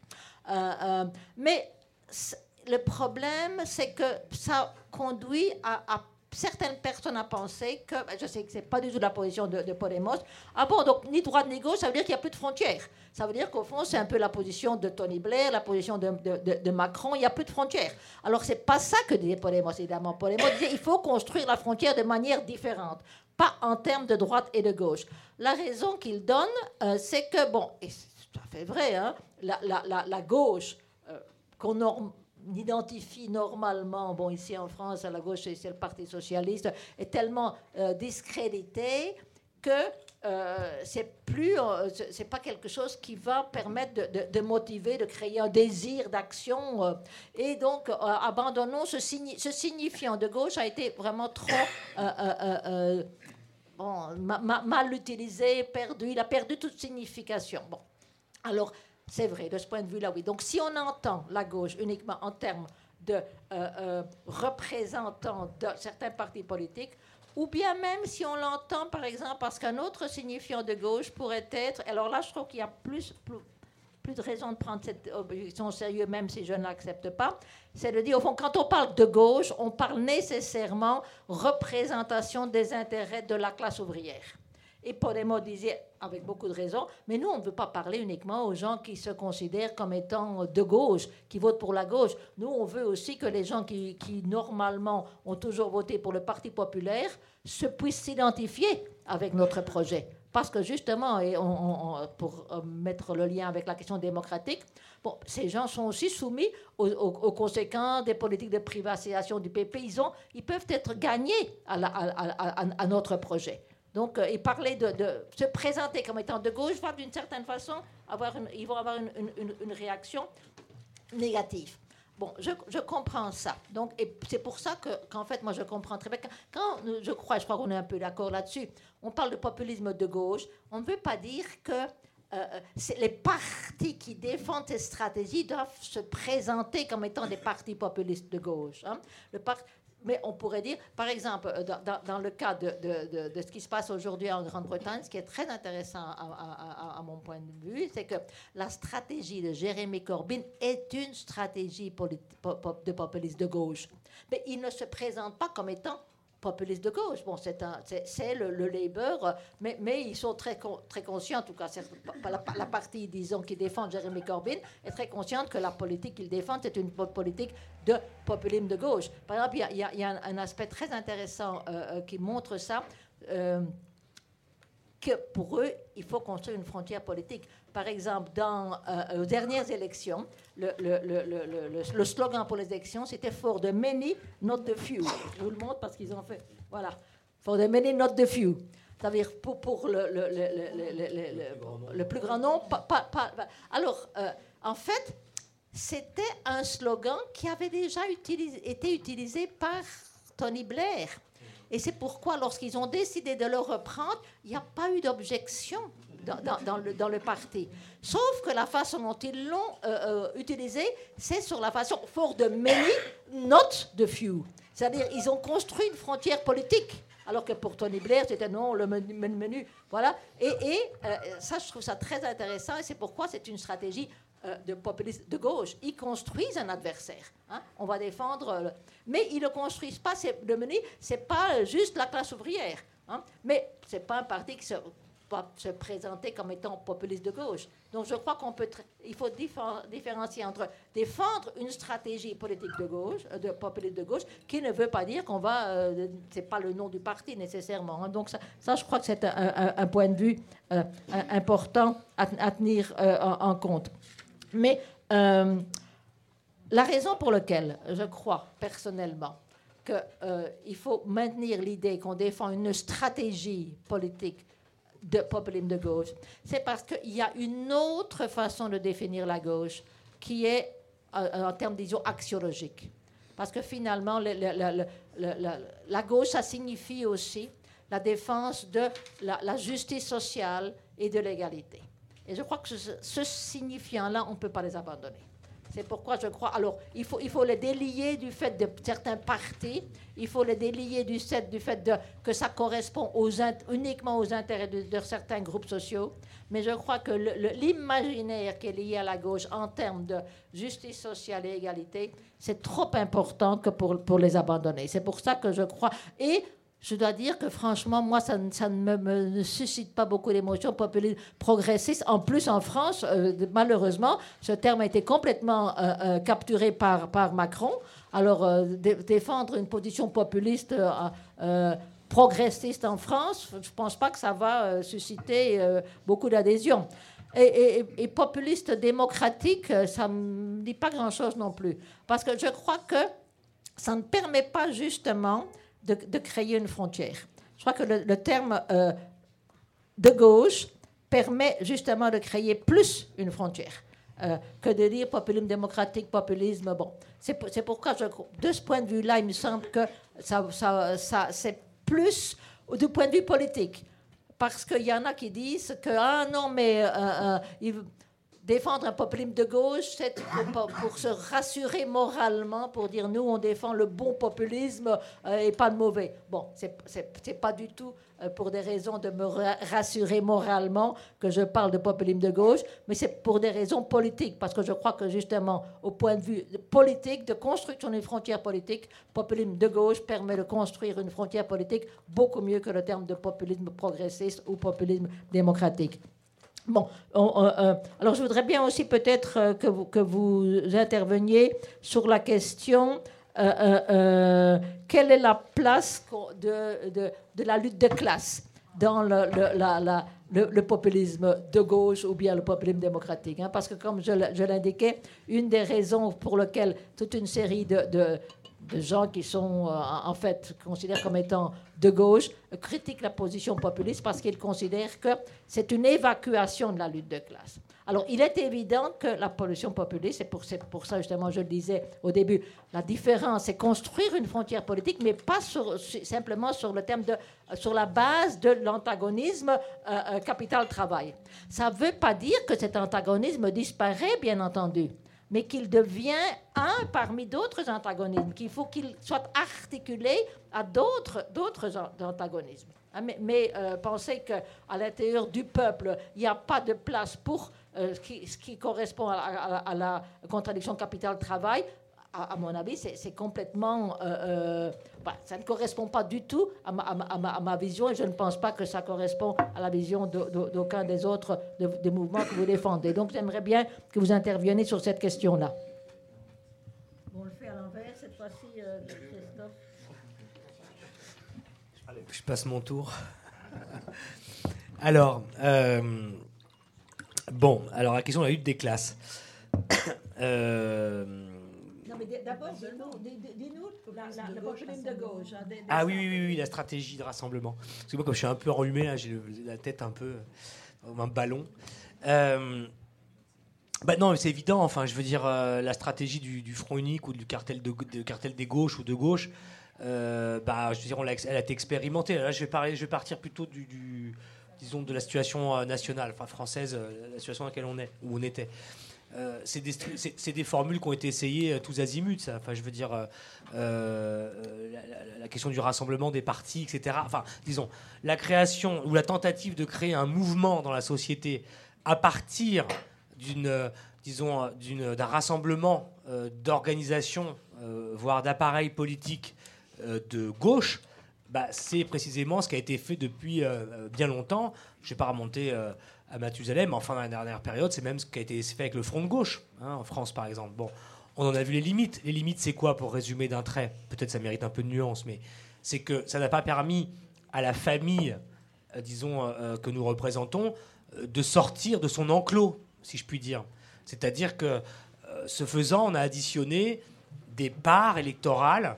On a, pour, le coup, construit quelque chose qui a, qui a finalement abouti à la mobilisation de secteurs sociologiques de la population euh, autour euh, de revendications euh, d'un programme qui était fait avec et pour ces secteurs. Mais à la fin, bah, on n'a pas construit une majorité politique, loin de, loin de là. Et puis en plus, ce sont des formules, là aussi, qui sont en permanence sujettes à des, des rapports de force, des tensions, euh, euh, diverses et variées et qui sont normales dans ce genre de, d'ailleurs de, configuration-là. C'est tout à fait normal, c'est logique. Hein, surtout quand vous êtes dans des logiques d'union et en même temps de concurrence dans les élections, parce que vous êtes euh, pour le coup dans une configuration qui va fonctionner pour une présidentielle, mais derrière vous enchaînez des législatives, puis des municipales, etc., où chaque boutique doit, doit je dis bien doit, porter ses candidats, etc., etc. Donc si vous voulez, bon, tout ça, on a essayé mais ça ne marche ni du point de vue pratique, ni du point de vue, euh, euh, je dirais, politique durable, et ça ne marche pas du point de vue euh, de, l'objectif qui est d'avoir une stratégie hégémonique. Ça ne marche pas. Il faut rajouter à ça que ce que tu as dit, Chantal, en creux, enfin même pas en creux d'ailleurs, mais l'idée que, alors c'est ce que dit souvent Jean-Luc Mélenchon, mais de ce point de vue-là, c'est, la voie de la raison. bon, quand on dit la gauche, eh bien, euh, bah, ça, ça c'est entendu d'une certaine manière, ou ça correspond à un certain imaginaire ou à une certaine réalité dans la société qui n'est pas celle stricto sensus des militants de gauche impliqués euh, au quotidien dans la bataille politique et les organisations, et qui sont des gens valeureux, braves, etc., etc., qui préfèrent être là ce soir euh, que rester chez eux à regarder un film ou une série, ou dimanche aller chez Ikea. Hein, bon, ben ça, c'est euh, déjà des choses qu'il faut. Euh, euh, enfin, il ne faut pas mépriser ça. Au contraire, je veux dire, c'est très important. Mais le problème, c'est que quand, vous, quand on est sur le registre de la gauche, on a bien compris que pour la plupart de la population, le sens commun, si je vous me permettez ce, cette, cette formule, je sais qu'elle est connotée ici, mais cette, ce sens commun, bah, la gauche, c'est quoi? Bah, C'est ceux qui ont gouverné ou co-gouverné le consensus économique et social pendant 40 ans. Hein la gauche est associée, hélas, et, surtout du point de vue de la démission et de la, ruine de la stratégie social-démocrate, hein, qu'a abouti au fait que euh, eh bien, la plupart euh, des gens dans cette société, en particulier dans les fameuses classes populaires, considèrent que la gauche au pouvoir, eh bien, ce ne se traduit pas forcément par des bénéfices pour eux. Hein. Et je vais peut-être vous choquer, mais là, on va rentrer, je digresse un peu, mais c'est pas grave, c'est fait pour ça les réunions aussi. Il faut bien comprendre que je pense que pour beaucoup de gens dans la classe populaire, elles se disent quoi? Elles se disent finalement, depuis 30-35 ans, tous ceux qui ont co-gouverné à notre destin, bah finalement, ce qu'ils ont fait, ça a profité à certains, mais pas à nous. Ça a profité à ceux du dessous, euh, du dessus, excusez-moi, l'oligarchie et tout ça, ça leur a profité beaucoup, on l'a vu, mais ils se disent, et c'est là où on est mal, ça a aussi profité à certains qui sont peut-être à côté ou en bas de nous, et qui ont bénéficié, s'ils peuvent penser ça, qui ont bénéficié des quelques miettes de redistribution à travers les mécanismes, euh, disons, euh, d'allocation ou de prise en charge par l'État. Et nous, on n'a ni eu ni l'un ni l'autre. Et ça, c'est toute la question du, bouc émissaire euh, de l'immigré, par exemple, à mon sens. Voilà la problématique dans laquelle tous les gens qui s'intéressent aux questions qu'on traite aujourd'hui sont pris, sont pris. Alors, de ce point de vue-là, si on dit la réponse, c'est la gauche et la construction d'un rassemblement de gauche, bah, on se plante d'emblée. On se plante d'emblée parce que la gauche est associée à ce que je vous décris comme représentation. Bon. Alors on voit bien que du coup la politique c'est aussi une affaire de représentation, c'est une affaire de, perception symbolique, etc., etc. Et c'est une conception, c'est une, euh, il faut trouver comment discursivement détruire ou détricoter ce que je viens de vous dire. Comment et c'est pas par des arguments forcément d'ailleurs toujours euh, euh, économiques, sociaux, rationnels qu'on va y arriver. Mais c'est en faisant appel à d'autres formes de représentation, d'imaginaire et d'affect, etc. Et là, je reviens justement au fait que c'est une manière aussi de répondre à la question. Pour moi, la théorie populiste et la, perception, la vision de ce qu'est le politique de populiste permet d'avoir la liberté, la souplesse de, d'emprunter de ces chemins-là pour faire de la politique. Et bah, de ce point de vue-là, ce qui a été fait dans le contexte français post 2012, euh, post 2013-14, avec euh, le, lancement sur les fronts baptismaux de la France insoumise, bah, on voit bien que ça répond. Enfin, en tout cas, c'est une construction qui cherche à justement s'inscrire dans un peu cette, euh, cette matrice-là que j'évoque. Hein. C'est pas non plus complètement un dépassement, je veux dire, de la gauche ou un dépassement de ce que sont les combats modernissimes de la famille de la gauche, de sa tradition historique. Ce qu'on a dit, euh, l'égalité, la justice sociale, la souveraineté en toute chose. Hein bon, il faudra rajouter, penser dans le cadre euh, d'une situation historique qui est nouvelle avec la crise écologique, etc., par exemple. Hein Mais on voit bien que c'est ce chemin-là qui a permis d'aller vers la construction d'un mouvement, d'un sujet, mais aussi d'un rassemblement dans la population qui n'est certes pas encore majoritaire, hein, mais qui a déjà réussi à faire euh, que la gauche, ou en tout cas ce qu'elle euh, incarne et ce qu'elle euh, véhicule, et ce pourquoi elle se bat, a réussi à dépasser l'enclos de la forme organisée de cette famille-là politique en France. Donc voilà pourquoi, ou par quelques aspects, par quelques bouts, là encore, la stratégie populiste, mais aussi la, perception, la vision de, la politique qu'elle porte, cette théorie, nous, nous permet de construire un chemin politique nouveau. Juste un petit mot pour, euh, euh, compléter ce, que tu as dit avant de passer la parole à, à, Lénie, parce que je suis complètement d'accord et ça. Et je crois que je, voudrais insister sur le fait que ça veut dire aussi une, une, attitude complètement différente par rapport il je ici faire référence à, un excellent interview euh, que vous avez fait avec euh, François Ruffin dans, euh, pour Le vent se lève, où il dit, et là je ne pourrais pas, être plus 100%, d'accord, qu'il faut partir du, fait des gens comme ils se, où ils sont ce qu'ils pensent, ce qu'ils désirent. Et, c'est à partir de là qu'on peut construire un mouvement. Tandis qu'en général, malheureusement, la plupart des mouvements de gauche, ils viennent, ils ont déjà leur idée, ils partent des gens pas comme ils sont, mais comme ils considèrent qu'ils devraient être. Et, et s'ils n'ont pas la bonne conscience, alors ils viennent leur enseigner ce qu'ils devraient penser. Alors c'est pour ça qu'il n'y a pas moyen, malheureusement, c'est, à mon avis, des, des erreurs fondamentales de ce qu'on appelle la gauche de la gauche, c'est de vouloir justement venir enseigner aux gens ce qu'ils doivent faire. Et ça, ça c'est pour la raison pour laquelle ils sont toujours dans la marginalité parce qu'il est vraiment important, et je crois que c'est quelque chose que j'apprécie beaucoup dans la France insoumise, et je crois que Jean-Luc Mélenchon est aussi très conscient de ça, parce que la première fois qu'on s'est rencontrés, on a beaucoup parlé du rôle des affects et des passions politiques, et c'est ça qui a vraiment créé le, contact. Et, pour moi, c'est vraiment fondamental, hein, ne pas vouloir dire, ah nous, et, ici je voudrais citer euh, Gramsci qui disait d'une chose que, que, tu trouves très importante, les il, faut pas, il vaut mieux être euh, euh, dans l'erreur en étant euh, proche des, gens plutôt que d'être dans, la vérité en étant très, très, très en avance. Ou alors, il disait aussi, les intellectuels savent mais ne, sentent pas. Le peuple sent mais, ne connaît pas. Et ce qu'il faut faire justement, c'est créer cette, union. Et, je crois que ça, ça pour moi, c'est fondamental dans la conception du populisme de, gauche. Hein. Bon, l'aîné alors maintenant. Non, mais tu, poses un gros accord là avant, que je pose un désaccord justement, donc euh, je me sens un peu mal, tu vois. Euh, non, ouais, du coup, euh, moi sur le terme gauche, on, a un petit débat.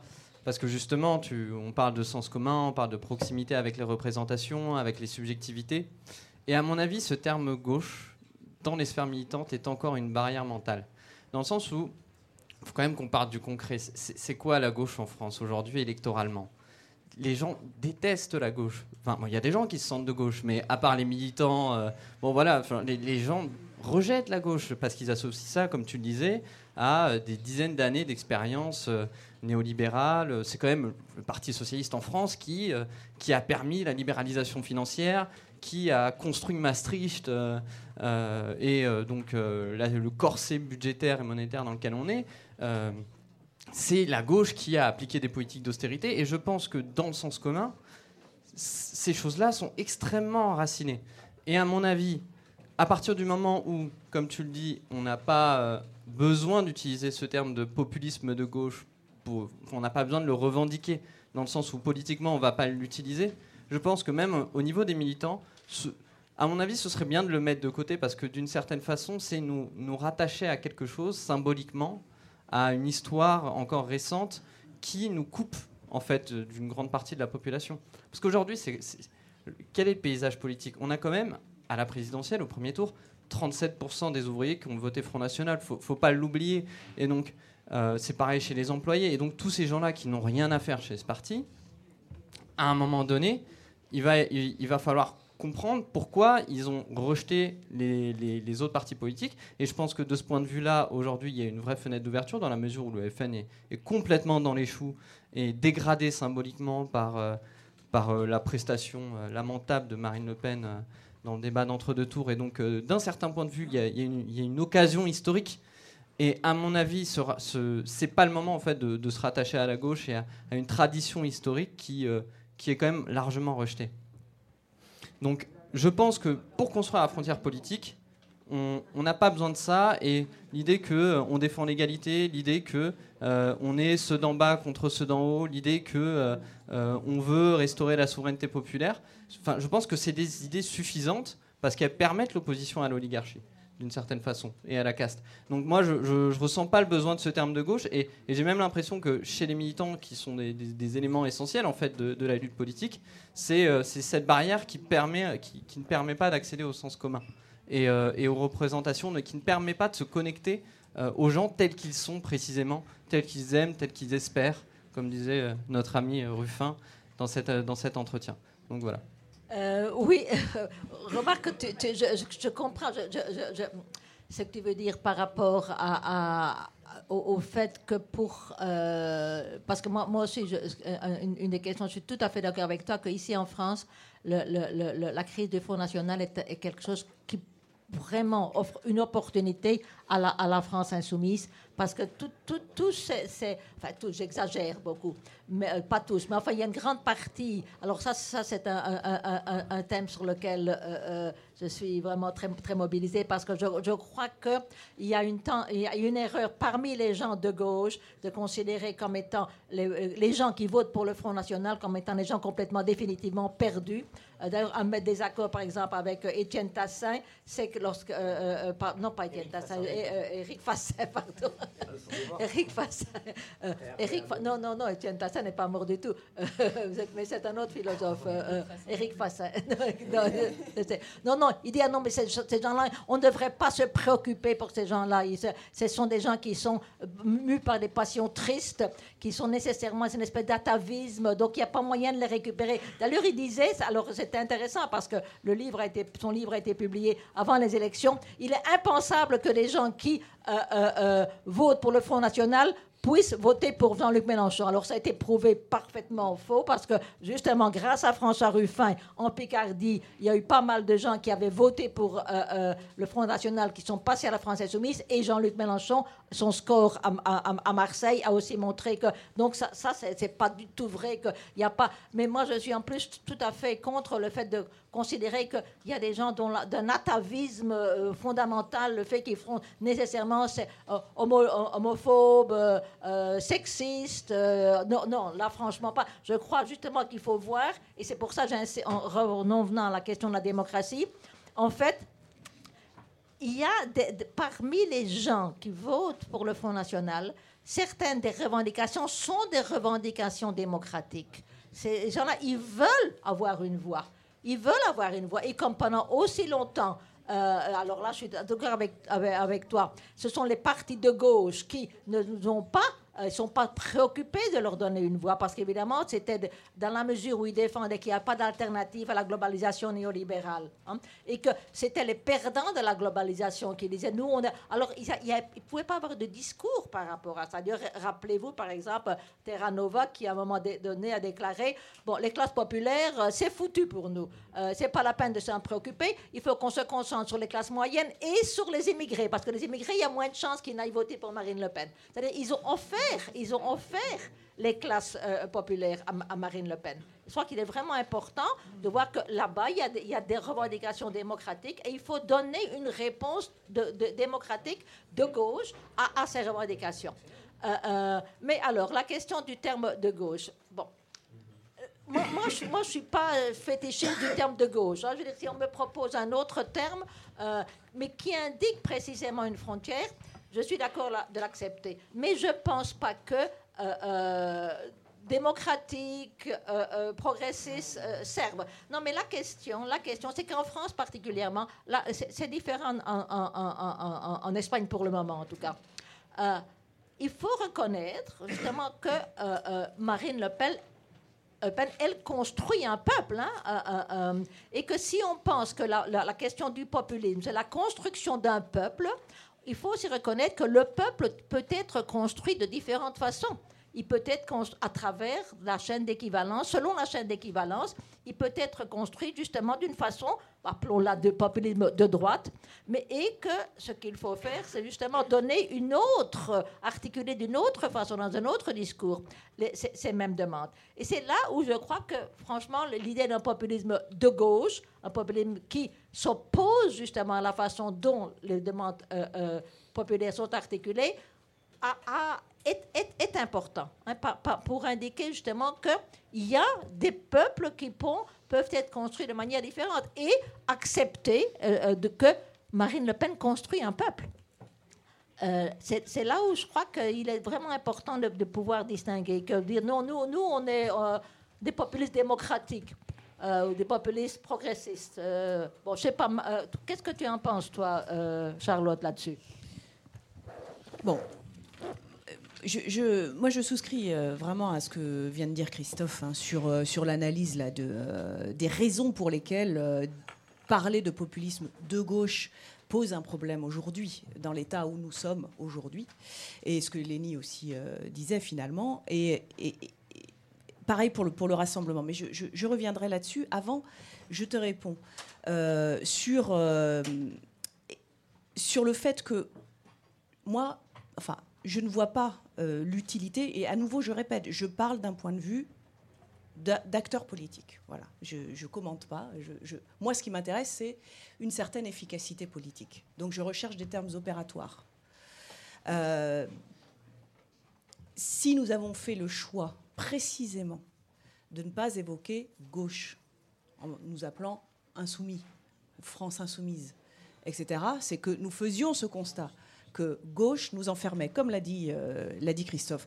Nous enfermait, mais pas seulement. C'est surtout que nous, faisions comme si il n'y avait pas eu cette succession euh, de gouvernements dits de gauche qui ont dévoyé complètement euh, bon, l'action, la, culture, la mémoire des luttes, comme tu dis. Voilà, etc. Donc vous, vous savez bien. C'est-à-dire qu'aujourd'hui, et quand Léni dit, mais tout le monde déteste la gauche, c'est parce que gauche égale trahison. Trahison du peuple. Bon. Donc, et des classes populaires en particulier. Donc c'est juste, euh, voilà, nous ne pouvons pas faire comme si cela n'avait pas existé.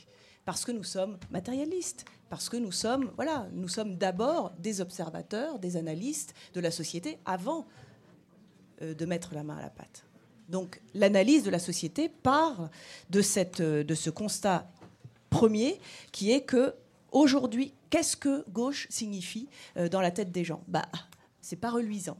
Donc, ce n'est pas un terme opératoire dans le but euh, de, dans une stratégie hégémonique et dans le but de la conquête du pouvoir. Donc, il fallait trouver autre chose, ou du moins, fallait-il échapper à cette labellisation droite-gauche qui nous opposait faussement, en plus, à une droite, puisque l'adversaire, en l'occurrence Macron ou Fillon, etc., étaient bien plus efficacement euh, appelés les libéraux ou les néolibéraux, peut-être que là, ou les oligarques, comme on l'a fait.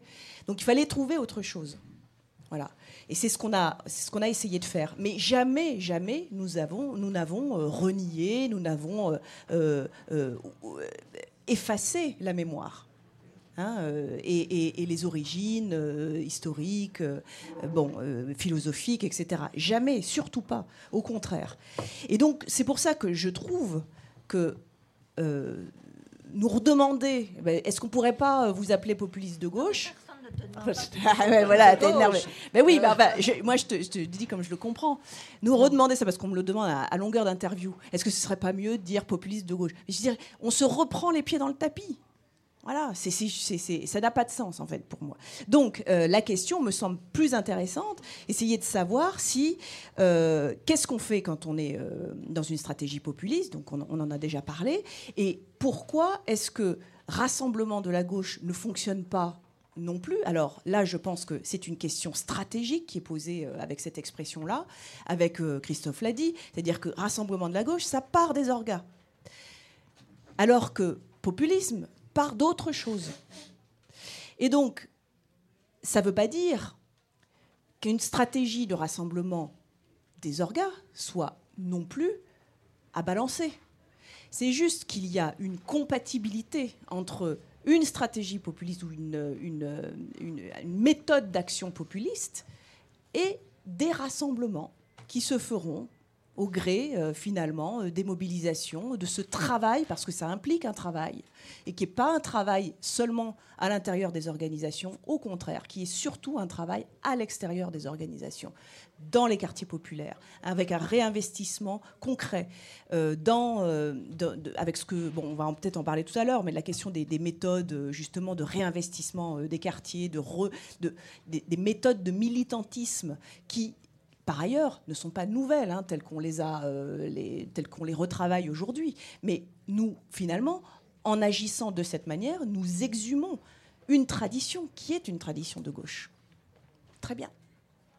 Mais on n'a pas besoin de le clamer, de, de, l'étiqueter, de la labelliser, etc. Mais on dit ce qu'on fait néanmoins, et on dit qu'on fait l'éducation populaire. On n'éduque pas, on n'instruit pas le, peuple, on explique ce qu'on fait. Et on explique une situation on explique, et c'est là qu'on recrée de l'antagonisme. ou plutôt du conflit, euh, de la conflictualité dont tu parlais. C'est là que se reconstruit la frontière. C'est pour ça que ce pas des descriptions abstraites. C'est une logique de l'action et c'est dans ces euh, stratégies et ces méthodes euh, de réinvestissement, notamment des quartiers populaires, avec le travail d'explication, je ne rentre pas dans le détail, mais on pourrait euh, en, parler un peu plus tard, mais je pense que c'est là, dans ces méthodes d'auto-organisation et dans ce travail d'éducation populaire, qu'on reconstruit cette conflictualité, ce nous et ce eux, et qu'on le reconstruit à partir d'expériences concrète d'affect, de colère, euh, de, euh, de refus, de rejet, etc. Et qu'on repolitise ces affects-là. Et c'est là qu'il y a un effet, un effort de construction euh, du peuple. Et donc, si bien, si bien que finalement, je préfère parler de rassembler le peuple, hein, ou fédérer le peuple, mm. plutôt que rassembler la gauche. Oui, non, mais là, je suis d'accord avec toi. Non, mais là, il faut, je vais te expliquer, avant de passer la parole à, à, qui va être aussi, parce que là, je suis vraiment euh, minoritaire ici, parce qu'il va être dans le même sens, mais euh, euh, Charlotte, écoute. moi, je, je, trouve excellent votre terme, la France insoumise. Je trouve ça sensationnel comme, comme et je ne dis pas du tout que vous devriez, au contraire, on est un mouvement populiste de gauche. Simplement, je crois que faut reconnaître que la stratégie que vous développez, mais vous n'avez pas besoin de le clamer sur tous les toits, c'est une stratégie populiste de gauche dans la mesure où vous construisez un peuple, un peu. Oui, c'est mon boulot comme théoricien. D'accord. Alors là, si on, là, là, là, on est d'accord. Là, on est, là, on est d'accord parce que vous êtes plus analytique, c'est ce que vous faites. Mais un petit détail, parce que là, je vais tout de même euh, euh, euh, avoir un allié. je crois que tu te trompes un peu par rapport à ce que dit notre ami Christophe. Parce que tu dis que tu es tout à fait d'accord avec Christophe, mais Christophe, sauf s'il vient de changer d'avis, a toujours défendu l'idée d'un populisme de gauche. donc, alors c'est vrai qu'on est...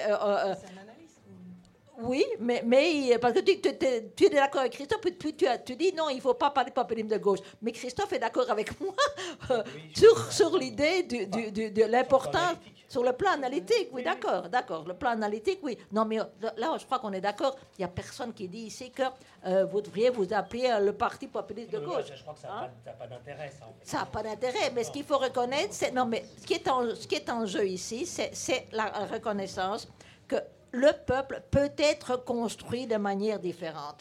Il peut être construit. Euh, et ce qui est en jeu là-bas, par exemple, c'est parce que pour revenir encore sur la question de, du Front National, enfin, on va voir ce qu'il en devient, parce que c'est vrai que maintenant, depuis le départ de Philippot, ça devient un, objet vraiment non, identifié. Enfin, mais euh, euh, qui se, c'est ça, qui se réidentifie. Tu as raison, tu as raison. C'est que finalement, euh, si, on reconnaît que ce qu'il y a en jeu hein, dans, le populisme, c'est des demandes démocratiques.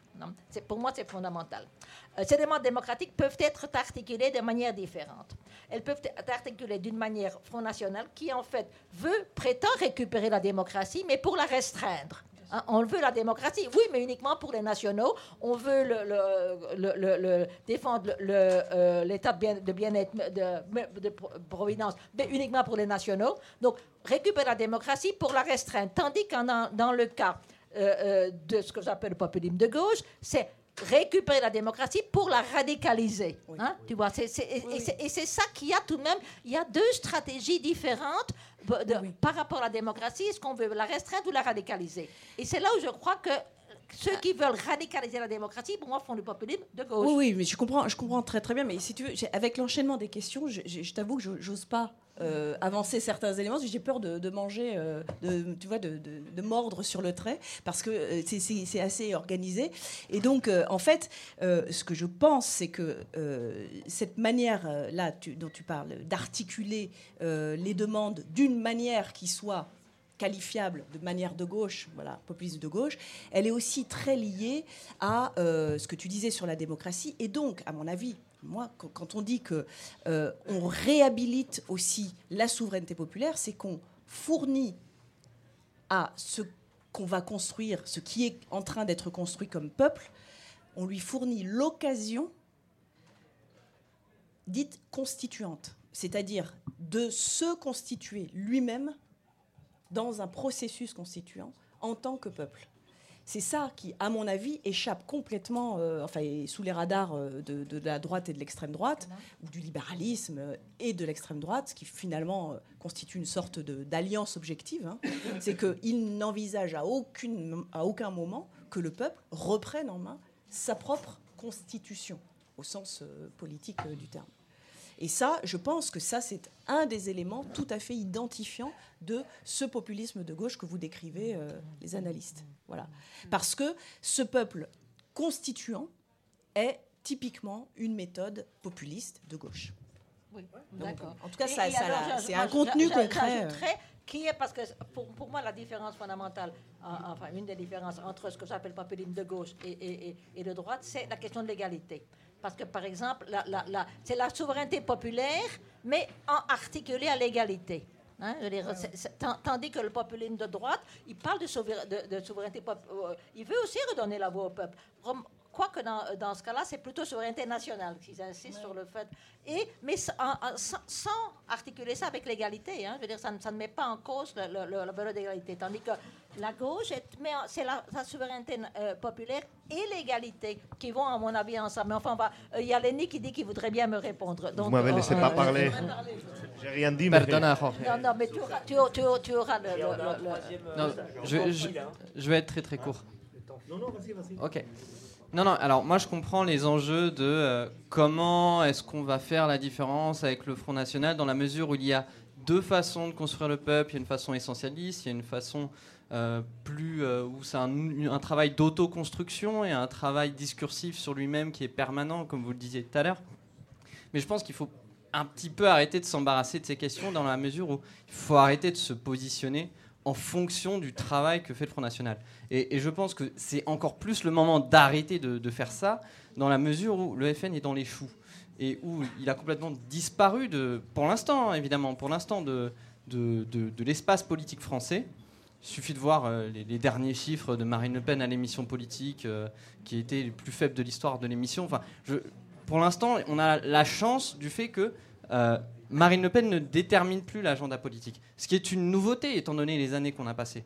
Et donc, dans, ce contexte-là, à mon avis, on, on, doit, on doit plus Enfin voilà, on doit plus se positionner comme ça en permanence en fonction du Front National. Il faut avancer nous-mêmes. Et puis euh, ce sera au Front National. Le Front National cherchera lui-même à faire la démarcation avec ce qu'on peut être. Et il cherche à le faire d'ailleurs. Moi je pense par exemple au premier meeting de rentrée de Marine Le Pen quand elle parle de, la France insoumise. Hein, donc euh, bon, ça ne me concerne pas, mais elle, a parlé euh, d'un Salmi Gondi d'islamo-trotsky, je ne sais pas quoi. Donc le Front National lui-même a besoin de, de faire cette démarcation. Et en fait, pour un pour un mouvement comme la France Insoumise, c'est d'autant plus bénéfique que le Front National cherche lui-même à faire la démarcation. Donc à mon avis, ça veut dire que les acteurs se positionnent en fonction de la France Insoumise. Et donc, à mon avis, hein, euh, à mon humble avis, la France Insoumise pas, ne devrait pas se poser la question en fait de, comment se positionner, comment faire la différence. Ça, se fait euh, par, euh, par la vie politique française courante et les, gens, les gens comprennent très bien, ils, ils voient très bien les différences. Et voilà. Non, mais là, je suis d'accord. Mais de toute façon, euh, il s'agit pas, c'est pas uniquement pour se positionner par rapport au Front National qu'on va défendre l'idée de populisme de gauche. C'est plutôt l'idée de, fidélité à un certain nombre de valeurs qui sont importantes. Donc, c'est pas. Bien entendu, je suis d'accord avec toi. Il s'agit pas. C'est pas le, problème fondamental de la France insoumise n'est pas de se, se, positionner par rapport au Front National. Je veux dire, c'est c'était pas du tout ça euh, qui était au centre de ma réflexion. Dire, ça permet de, de, montrer différence, mais, mais c'est pas ça l'objectif. Ah bon, maintenant, alors, euh, tu as finalement la parole.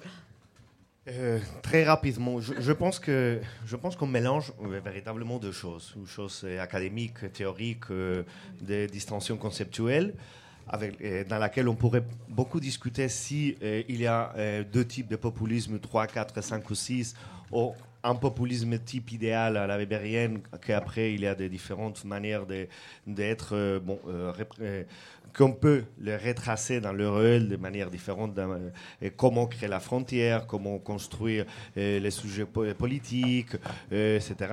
Et là, on peut pas mal discuter. J'essaierai, ben, je l'ai dit très rapidement, partidaire, partisan de parler d'un populisme. Je pense que quand le Front National ou le, le populisme qu'on dit des droites fait appellation à un sujet qui n'est pas construit et, donc a besoin d'utiliser le, concept national, n'est pas à ce niveau-là populiste, au sens où je parlais euh, juste euh, au début de mon intervention, c'est-à-dire il y a une fondamentation du réel qui est essentielle, qui est la nation, et, donc, il y a une limite de populisme dans le populisme de, euh, Front National qui ne l'est pas dans une construction populiste radicale. Radicale au sens où il y a qu'une fondamentation de l'action la, politique, et c'est le politique lui-même. Il n'y a pas une nation préalable, il n'y a pas un sujet politique préalable, il n'y a pas de classe sociale préalable à sa construction comme telle, donc euh, en parlant de lutte euh, des classes.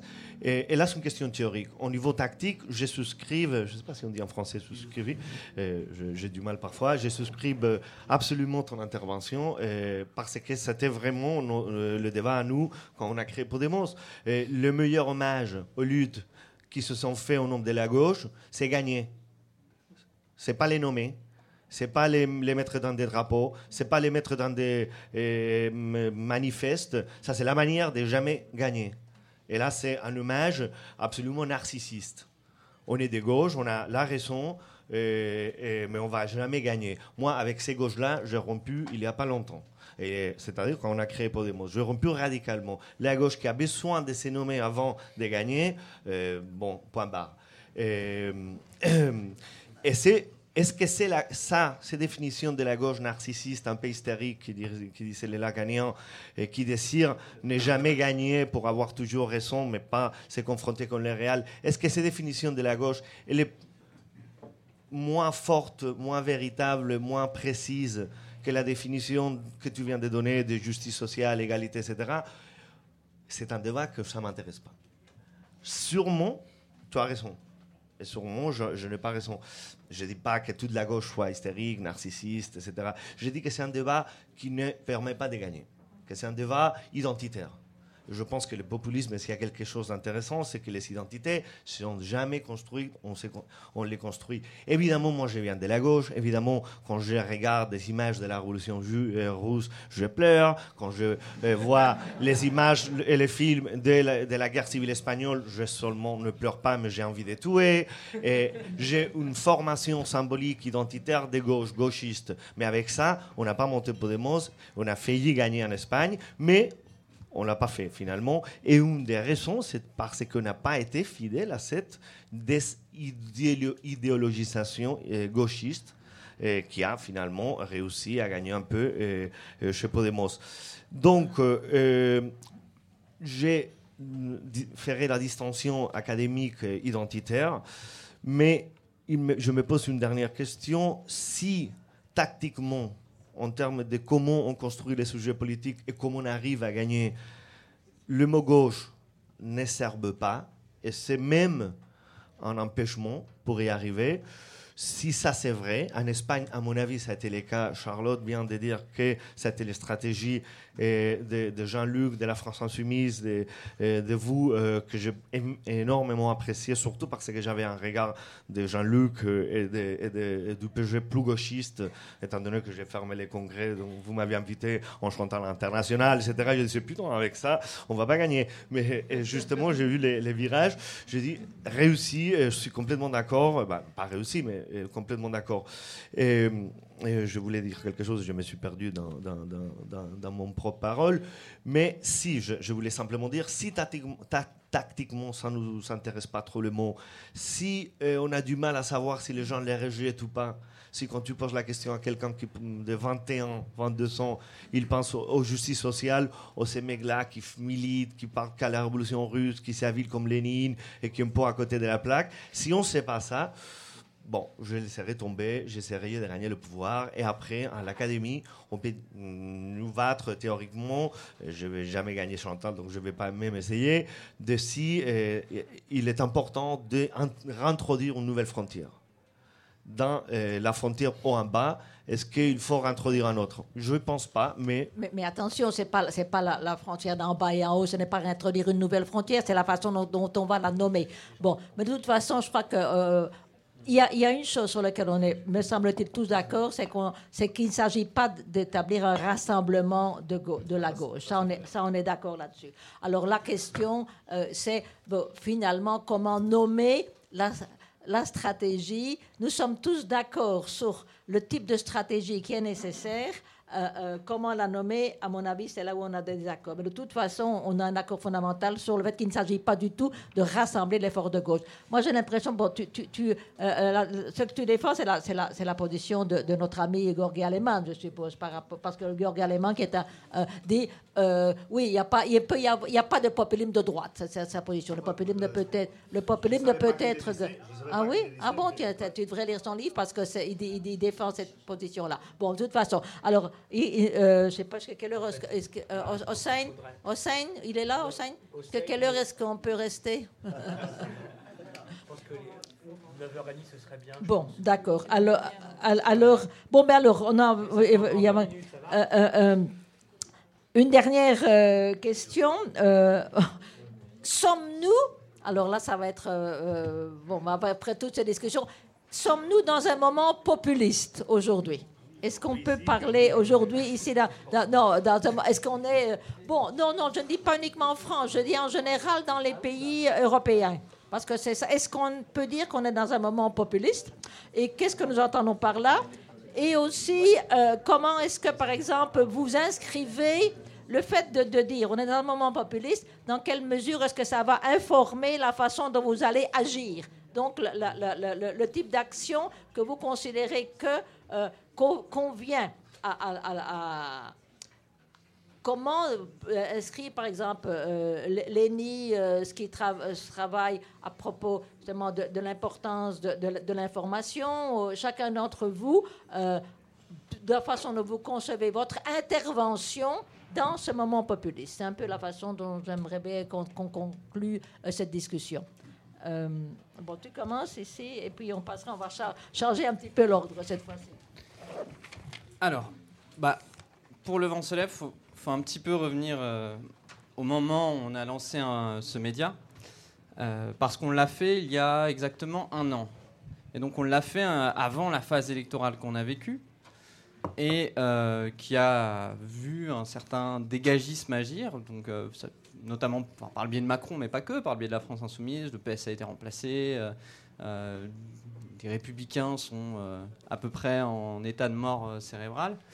Et, euh, et, du coup, quand on a lancé ce média, on, a commencé, on était à peu près une quarantaine. Et on l'a fait parce que on avait un peu ce sentiment de, frustration à l'égard de, de, ce, qui était, ce qui existait comme média. Et donc, partant de là, on a voulu construire un média en fait qui ferait à la fois de la revue et à la fois euh, euh, des articles beaucoup plus larges d'opinion qui reprennent les codes des réseaux sociaux parce qu'on voulait être connecté justement au sens commun dont on parlait tout à l'heure. On voulait en fait partir de nos lecteurs dans la façon dont on construisait nos articles et on avait l'impression que dans l'espace qui existait à gauche, il y, avait des tas de trucs très très bien. Hein. C'est pas le problème, mais il manquait un peu ce, ce, cette façon d'agir sur les réseaux sociaux, d'utiliser de, des codes euh, pour euh, reprendre les codes de l'adversaire, par exemple, euh, pour le déstabiliser, etc. Et donc, on a, voulu faire ça. Je ne dis pas qu'on y est arrivé pleinement, mais depuis un an, on a, on a construit un média progressivement avec, qui s'est développé. Maintenant, on a des partenariats bah, en Espagne avec plusieurs revues, en Italie aussi, bientôt au Royaume-Uni, et, on fait un travail à la fois internationaliste et, et euh, au-delà de ça, on a maintenant environ une centaine de rédacteurs, de traducteurs, de photographes, etc. Et tout le monde est bénévole en fait. Et donc, euh, dans la façon dont nous, on a pensé notre média, l'idée c'était de dire qu'on allait euh, permettre progressivement aux lecteurs et aux rédacteurs de se rencontrer. Parce que c'est quelque chose qui est à peu près inexistant en fait. L'idée en fait d'aller pouvoir rencontrer son lecteur, et c'est une manière de, de, de se connecter au sens commun, c'est une manière de, de, ne jamais oublier qu'on est une minorité dans la société et qu'il faut toujours en permanence faire ces opérations d'aller-retour, comme tu disais tout à l'heure quand, tu citais Gramsci. Et donc, euh, on a mis en place euh, des cercles où on anime euh, des conférences, etc. Bon, après, on est tout à fait conscient qu'on, que d'un point de vue sociologique, on est un peu homogène. On est tous à peu près jeunes, étudiants, etc. Et donc, de ce point de vue, on ne représente pas le peuple. Donc, l'idée de populisme est est probablement exagéré, mais on se voit comme un pion dans euh, la construction d'une nouvelle hégémonie, en fournissant des idées, mais aussi en agissant dans l'espace des réseaux sociaux. Donc voilà où, on en est. Et aujourd'hui, la question qui se pose pour nous, c'est d'étendre notre média, et c'est pour ça qu'on a lancé un, financement participatif il y a deux jours. Et on, veut, faire, on veut faire des vidéos. Oui, si, jamais vous êtes disposé à donner, euh, ce serait génial. Mais euh, non, l'idée, c'est qu'on veut, on veut s'étendre sur d'autres formats pour toucher beaucoup plus largement, pour, euh, pour construire un bastion justement dans la guerre de position.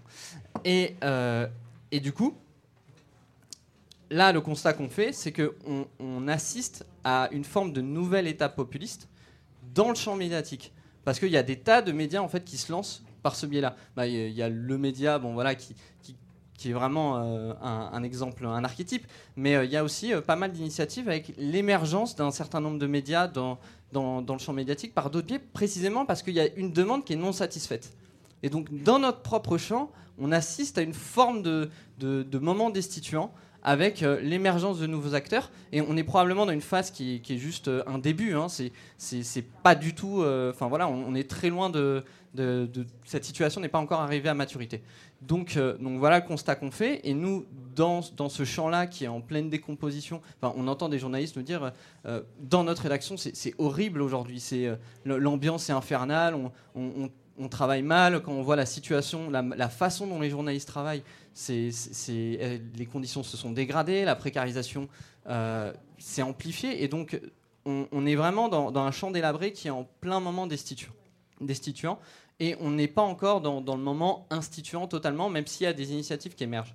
Donc de ce point de vue-là, nous, on, essaye d'agir comme acteurs euh. Euh, on essaie d'agir pour qu'il y ait un nouveau champ qui émerge, pour qu'il y ait de nouveaux acteurs qui émergent, et on essaie d'en faire partie parce qu'on pense qu'on a des choses à apporter. Après, euh, je ne sais pas si tout le monde aime bien le vent mais je vous invite quand même à aller voir et à vous faire votre propre idée. Et donc, de ce point de vue, ça a alimenté notre pratique parce que ça a alimenté la, façon dont on, a, dont, on a, dont on a analysé le milieu dans lequel on évolue, à la fois les réseaux sociaux, mais comme j'ai dit, les autres médias. Donc voilà, après, je pourrais peut-être donner plus de détails, mais dans notre pratique, c'est euh, à la fois cette connexion euh, au sens commun, c'est cette analyse du champ qui ont été fondamentales. Merci. Euh, Charlotte, alors, à ton tour. Bon, je, rebondis hein, sur, sur, ton analyse de départ qui euh, me semble être la matrice, en fait. C'est l'analyse selon laquelle euh, on, part effectivement d'un moment plus dégagiste que populiste aujourd'hui. Enfin, ça me semble qualifier exactement le moment où on est.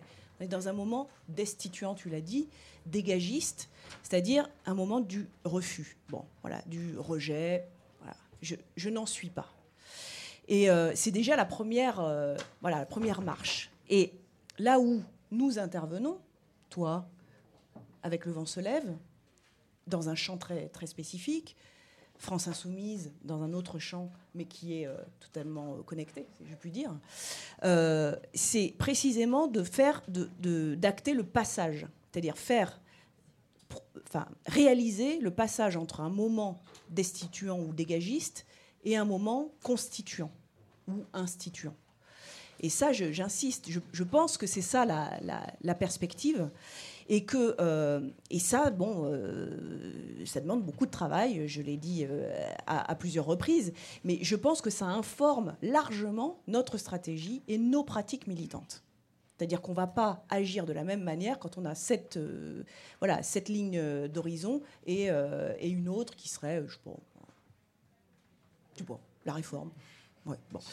Par exemple. Donc, finalement, il me semble que euh, cette, cette, ligne d'horizon-là, donc faire d'un moment dégagiste, destituant, un moment constituant ou instituant, ça suppose d'activer ce, dont tu parles très bien, c'est-à-dire d'activer le conflit, c'est-à-dire créer cette frontière qui va voilà, rendre imaginable une identité appeler peuple, quelque chose comme ça. Et pour ça, il faut, à mon avis, euh, euh, être dans une sorte de double logique. Alors c'est un peu, un peu théorique tout ça, mais je, vais illustrer. Une double logique qui est à la fois implicative et explicative. C'est-à-dire qu'il s'agit d'impliquer un maximum le peuple, et y compris des gens extrêmement éloignés de la chose politique. Et ça, on ne le fera pas sans un travail très important d'explication, de, euh, d'auto-organisation, de réflexion. Euh, et, et c'est pas un truc. Je, ne suis pas ici en train d'essayer d'intellectualiser euh, l'action politique. Je dis juste que c'est exactement ce qu'on fait quand on fait, quand on met en œuvre euh, des commandos culturels, quand on met en œuvre des séances d'éducation populaire, des ateliers des lois, etc. Mais juste, il s'agit ici, et ce que vous faites aussi, c'est essayer de reconnecter une population complètement fragmentée, enfin explosée euh, euh, et rejetante, et de la reconnecter avec quelque chose qui serait de l'ordre du collectif, euh, du social, de, voilà, de sorte qu'on puisse reprendre pied dans un intérêt général, et y compris dans un intérêt général humain. C'est pour ça que on, sait exactement ce qu'on fait quand, par exemple, France Insoumise décide, lors d'une consultation générale, là, de se donner des campagnes et de se dire d'abord, on va agir sous, par le biais euh, de campagnes en particulier. C'est-à-dire des. Euh, c'est pas que de la com. Hein. Des campagnes, ça suppose un travail de terrain où le mouvement est complètement poreux, c'est-à-dire qu'il est euh, associé aux associations, au monde militant, aux gens qu'il s'agit d'aller rencontrer. Et donc, on met en œuvre ces méthodes-là, dites d'auto-organisation. On fait des campagnes qui touchent toutes, si vous les regardez bien, toutes, à des choses qui précisément s'adressent à la question de l'intérêt général, à la question de l'intérêt euh, euh, des, des, personnes individuelles, mais aussi de ceux qui les dépassent, de sorte à, voilà, à réhabiliter du, collectif. Et donc, je les cite, sortir du nucléaire, la question de l'intérêt général humain. On ne peut pas y échapper. Ça, ça a été la première c'est-à-dire complètement publicité euh, par, euh, par le mouvement. Hein. La première chose, on sort du nucléaire. Euh, c'est par ailleurs une manière aussi d'évoquer et d'illustrer cette frontière eux et nous, mais de le faire d'une manière où le nous n'est pas justement que nous, les petits, mais c'est nous comme espèce humaine et nous, comme espèce humaine, qui avons quelque chose à redire à la manière, euh, au système productiviste, à la manière dont l'oligarchie euh, fonctionne. Donc c'est véritablement quelque chose d'hyper inclusif en réalité. Et donc c'est ça qu'on va euh, particulièrement mettre en avant. Deuxième campagne, lutter contre la pauvreté en augmentant en demandant des, augmentations de salaire, donc on réhabilite la, logique assez traditionnelle de la lutte des classes, de, la revendication salariale, etc., et en augmentant les minima sociaux, logique à nouveau inclusive, où on se dit, bah, faire peuple, ça suppose que tout le monde en soit, et même les gens très pauvres, qu'il s'agit de réhabiliter comme individus agissant dans le corps social, dans le corps électoral. Donc c'est pas rien ça. Ça, ça, ça, ça, ça permet aux gens de reprendre pied dans euh, quelque chose qui est de l'ordre justement de l'intérêt général et du collectif, la réinclusion sociale. Troisième chose, la lutte contre la fraude fiscale.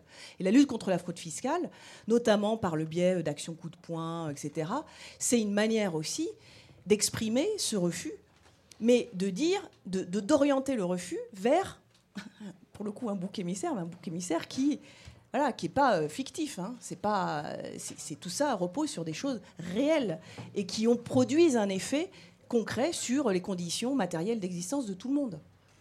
Donc voilà, de cette manière-là, on démasque aussi voilà, des grands clivages euh, dans la société qui euh, sont explicables et qui permettent voilà, aux, aux, gens de se réapproprier finalement le politique et faire de, ce peuple un peuple politique.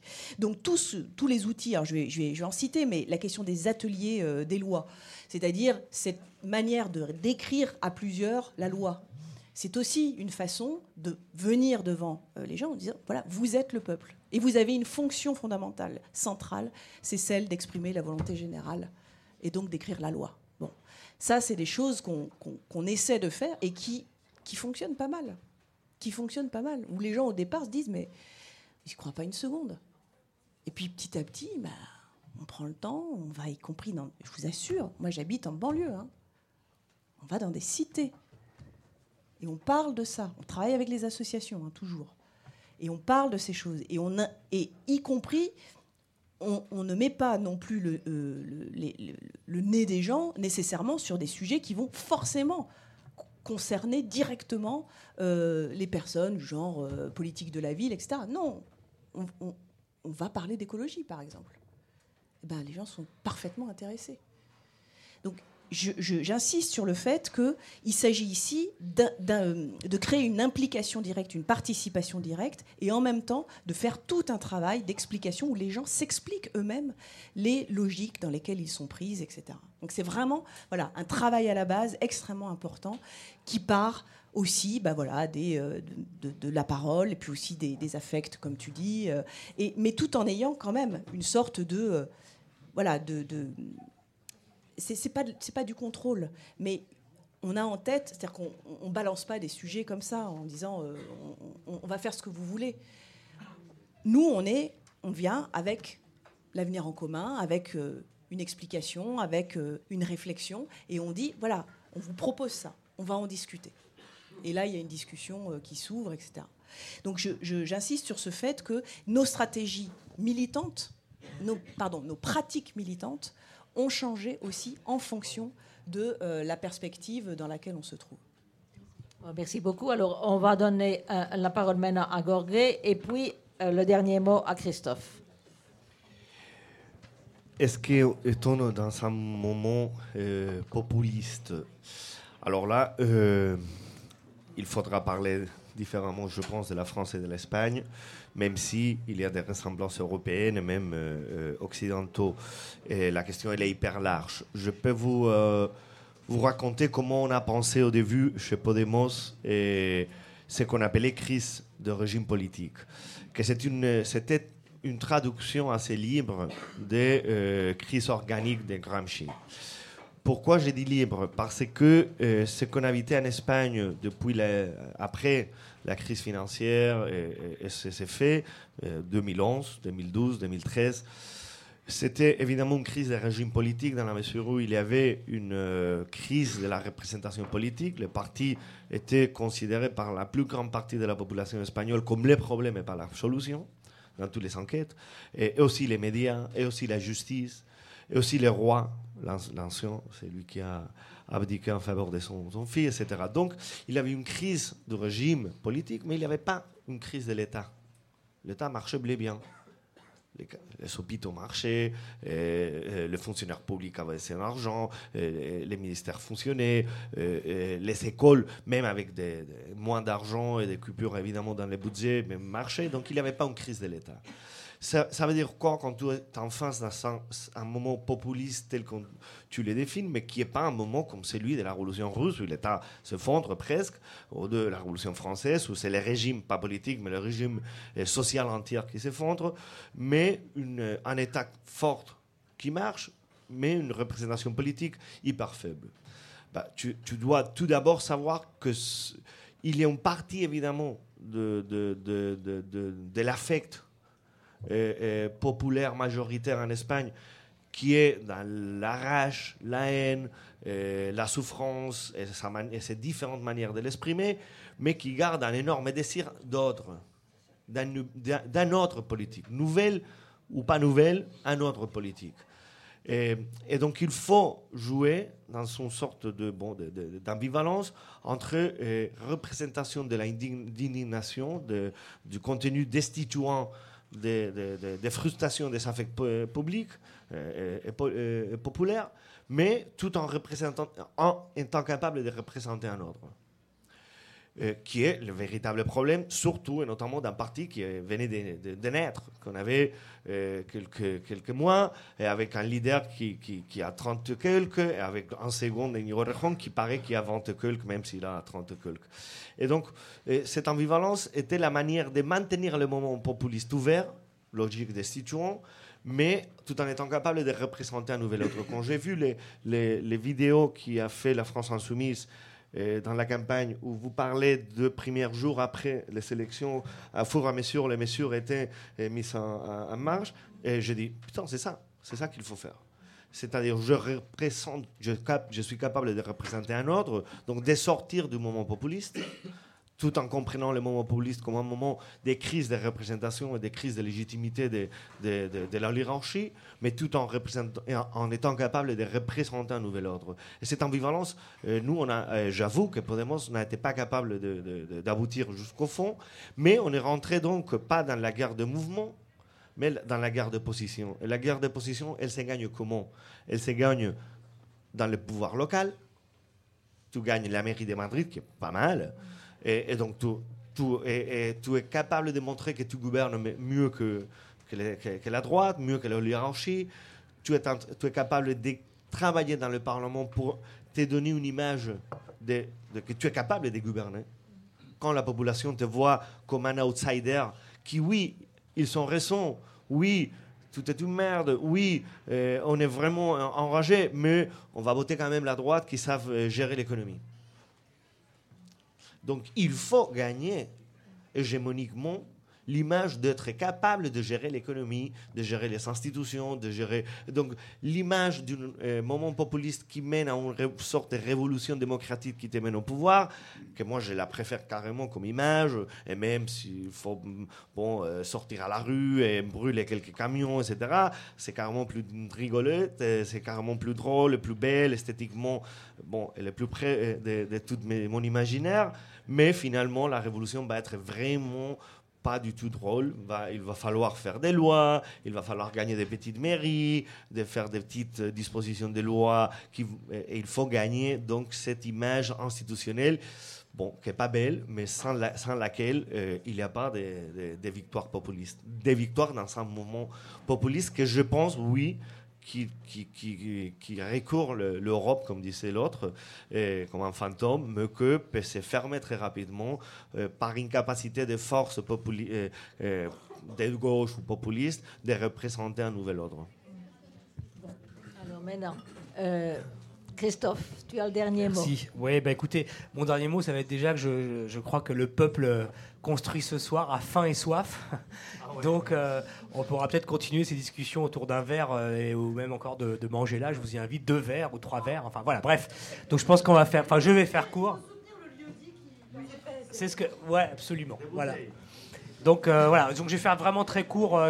bon, j'aurais voulu développer quelques idées, mais c'est pas grave, on aura d'autres occasions.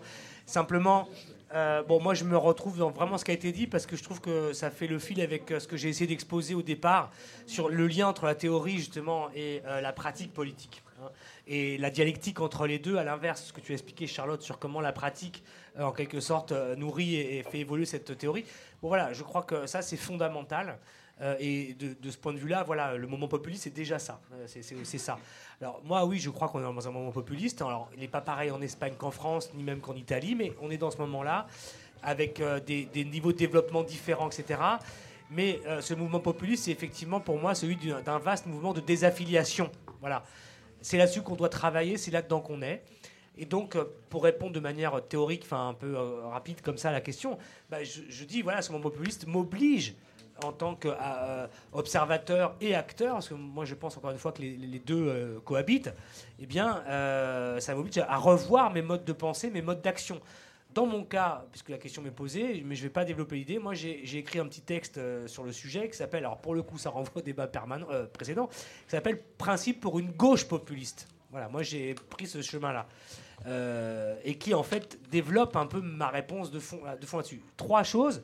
Un, pour moi, un mouvement qui se revendiquerait ou qui intègre, euh, disons, cette stratégie doit, un, dans ce moment-là, toujours ne jamais faire front commun avec le système. Ça veut dire que la question du Front National se pose là aussi dans l'élection. Je suis d'accord avec la conclusion euh, euh, de Léni sur le, le, fait que le Front National n'est pas à ce point un danger pour la démocratie et la République. Ah bah c'est ce que j'ai compris. En tout cas, je suis c'est ce que je pense. Non, non, non, moi je, pense que c'est un danger significatif, mais je pense pas que le Front National soit en position de, prendre le pouvoir en France. Voilà. Par contre, je pense qu'il a une fonction dans le système, c'est d'en être le chien de garde et d'obliger les gens à voter pour le parti du système qui est toujours le mieux placé dans la course, même s'il est euh, branque-ballant, mais le mieux placé pour être élu en exigeant des gens qui votent pour lui parce qu'il y a la peur du Front National. Voilà la fonction du Front National. Je ne minimise pas ce qu'il représente en France. C'est pas ça que j'ai dit. Hein. Je dis, je ne crois pas à, l'injonction qui est faite en permanence que nous serions obligés de voter pour le parti du système le plus en tête, quel qu'il soit, qu'il s'appelle Macron, qu'il s'appelle euh, Vauquier, euh, ou je ne sais pas qui dirige le Parti socialiste actuellement. en tout cas, voilà. Bon, alors voilà pour moi le premier point. Et je sais qu'il peut faire débat celui-là. Mais pour moi, voilà ce que doit être un, un mouvement qui se réfère à cela. On ne doit pas faire front commun avec le système, même quand il existe cela de nous. Point 1. Point 2, il faut travailler autour de la stratégie populiste nous, etc., nous, etc., adversaire, et les trois, adosser la stratégie à un imaginaire euh, collectif, en quelque sorte, qui est pour moi construit autour des triptyques que j'ai évoqués, souveraineté, justice, égalité. Troisième point, et euh, je sais qu'il y a des gens à la salle qui sont très impliqués là-dedans, c'est précisément, ce que tu as aussi indiqué Charlotte, c'est précisément de reconstruire ou de construire cette force dans un rapport à la quotidienneté, hein, au sens large. Tout ce que tu as dit, je signe des deux mains. Voilà. C'est comment on reconstruit un mouvement à partir de ça. Et ça rejoint aussi ce que tu dis, Jorge, par rapport à la question institutionnelle. Ce que dit Jorge est fondamental aussi, après je me tais. Ça pose, et l'expérience de Podemos et l'expérience historique la plus avancée qu'on a sous les yeux en Europe, c'est que ça pose la question pour un mouvement populiste, etc. C'est le rapport et la, contradiction, la difficulté à gérer deux choses différentes qui sont aussi deux temporalités différentes. C'est-à-dire le temps électoral et le temps de la transformation du système. La transformation radicale jusqu'à peut-être avoir un autre ordre politique. Ça, c'est quelque chose qui est très compliqué et qui est historiquement très difficile à gérer. Hein, parce que ces temporalités imposent des exigences différentes et imposent des priorités différentes il faut trouver la manière de dépasser, en quelque sorte, euh, euh, les contradictions dans les termes de cette euh, équation. Et c'est pas simple. Et ça, précisément, je pense que c'est la question que, enfin la question, c'est en tout cas la, la, problématique que nous offre Podemos aujourd'hui par rapport à là où Podemos en on est arrivé depuis 2014. je crois que c'est une réflexion que nous devons avoir et qui se pose pour France Insoumise aujourd'hui pour la suite de l'existence de ce mouvement, pour ne pas ou en tout cas pour peut-être essayer d'aller aussi loin ou plus loin ou à côté en tout cas de là où on est arrivé euh, aujourd'hui. Plus loin, je voulais être. Euh, en tout cas, plus loin, parce que ce sera de toute façon l'intérêt de tous. Voilà, moi j'ai fini là. Je sais pas si tu veux dire un mot, euh, Charlotte. Chère Charlotte. Chantal, pour dire au revoir, sinon on peut de toute façon aller non, mais continuer je voudrais comme ça. Vous, vous remercier tous les quatre ici, remercier Hossein de nous avoir abrité. Et Stéphane du Jardin de nous avoir et filmé. Stéphane de nous avoir filmé. Et bon, ben, bonne soirée. Et bon. Merci beaucoup.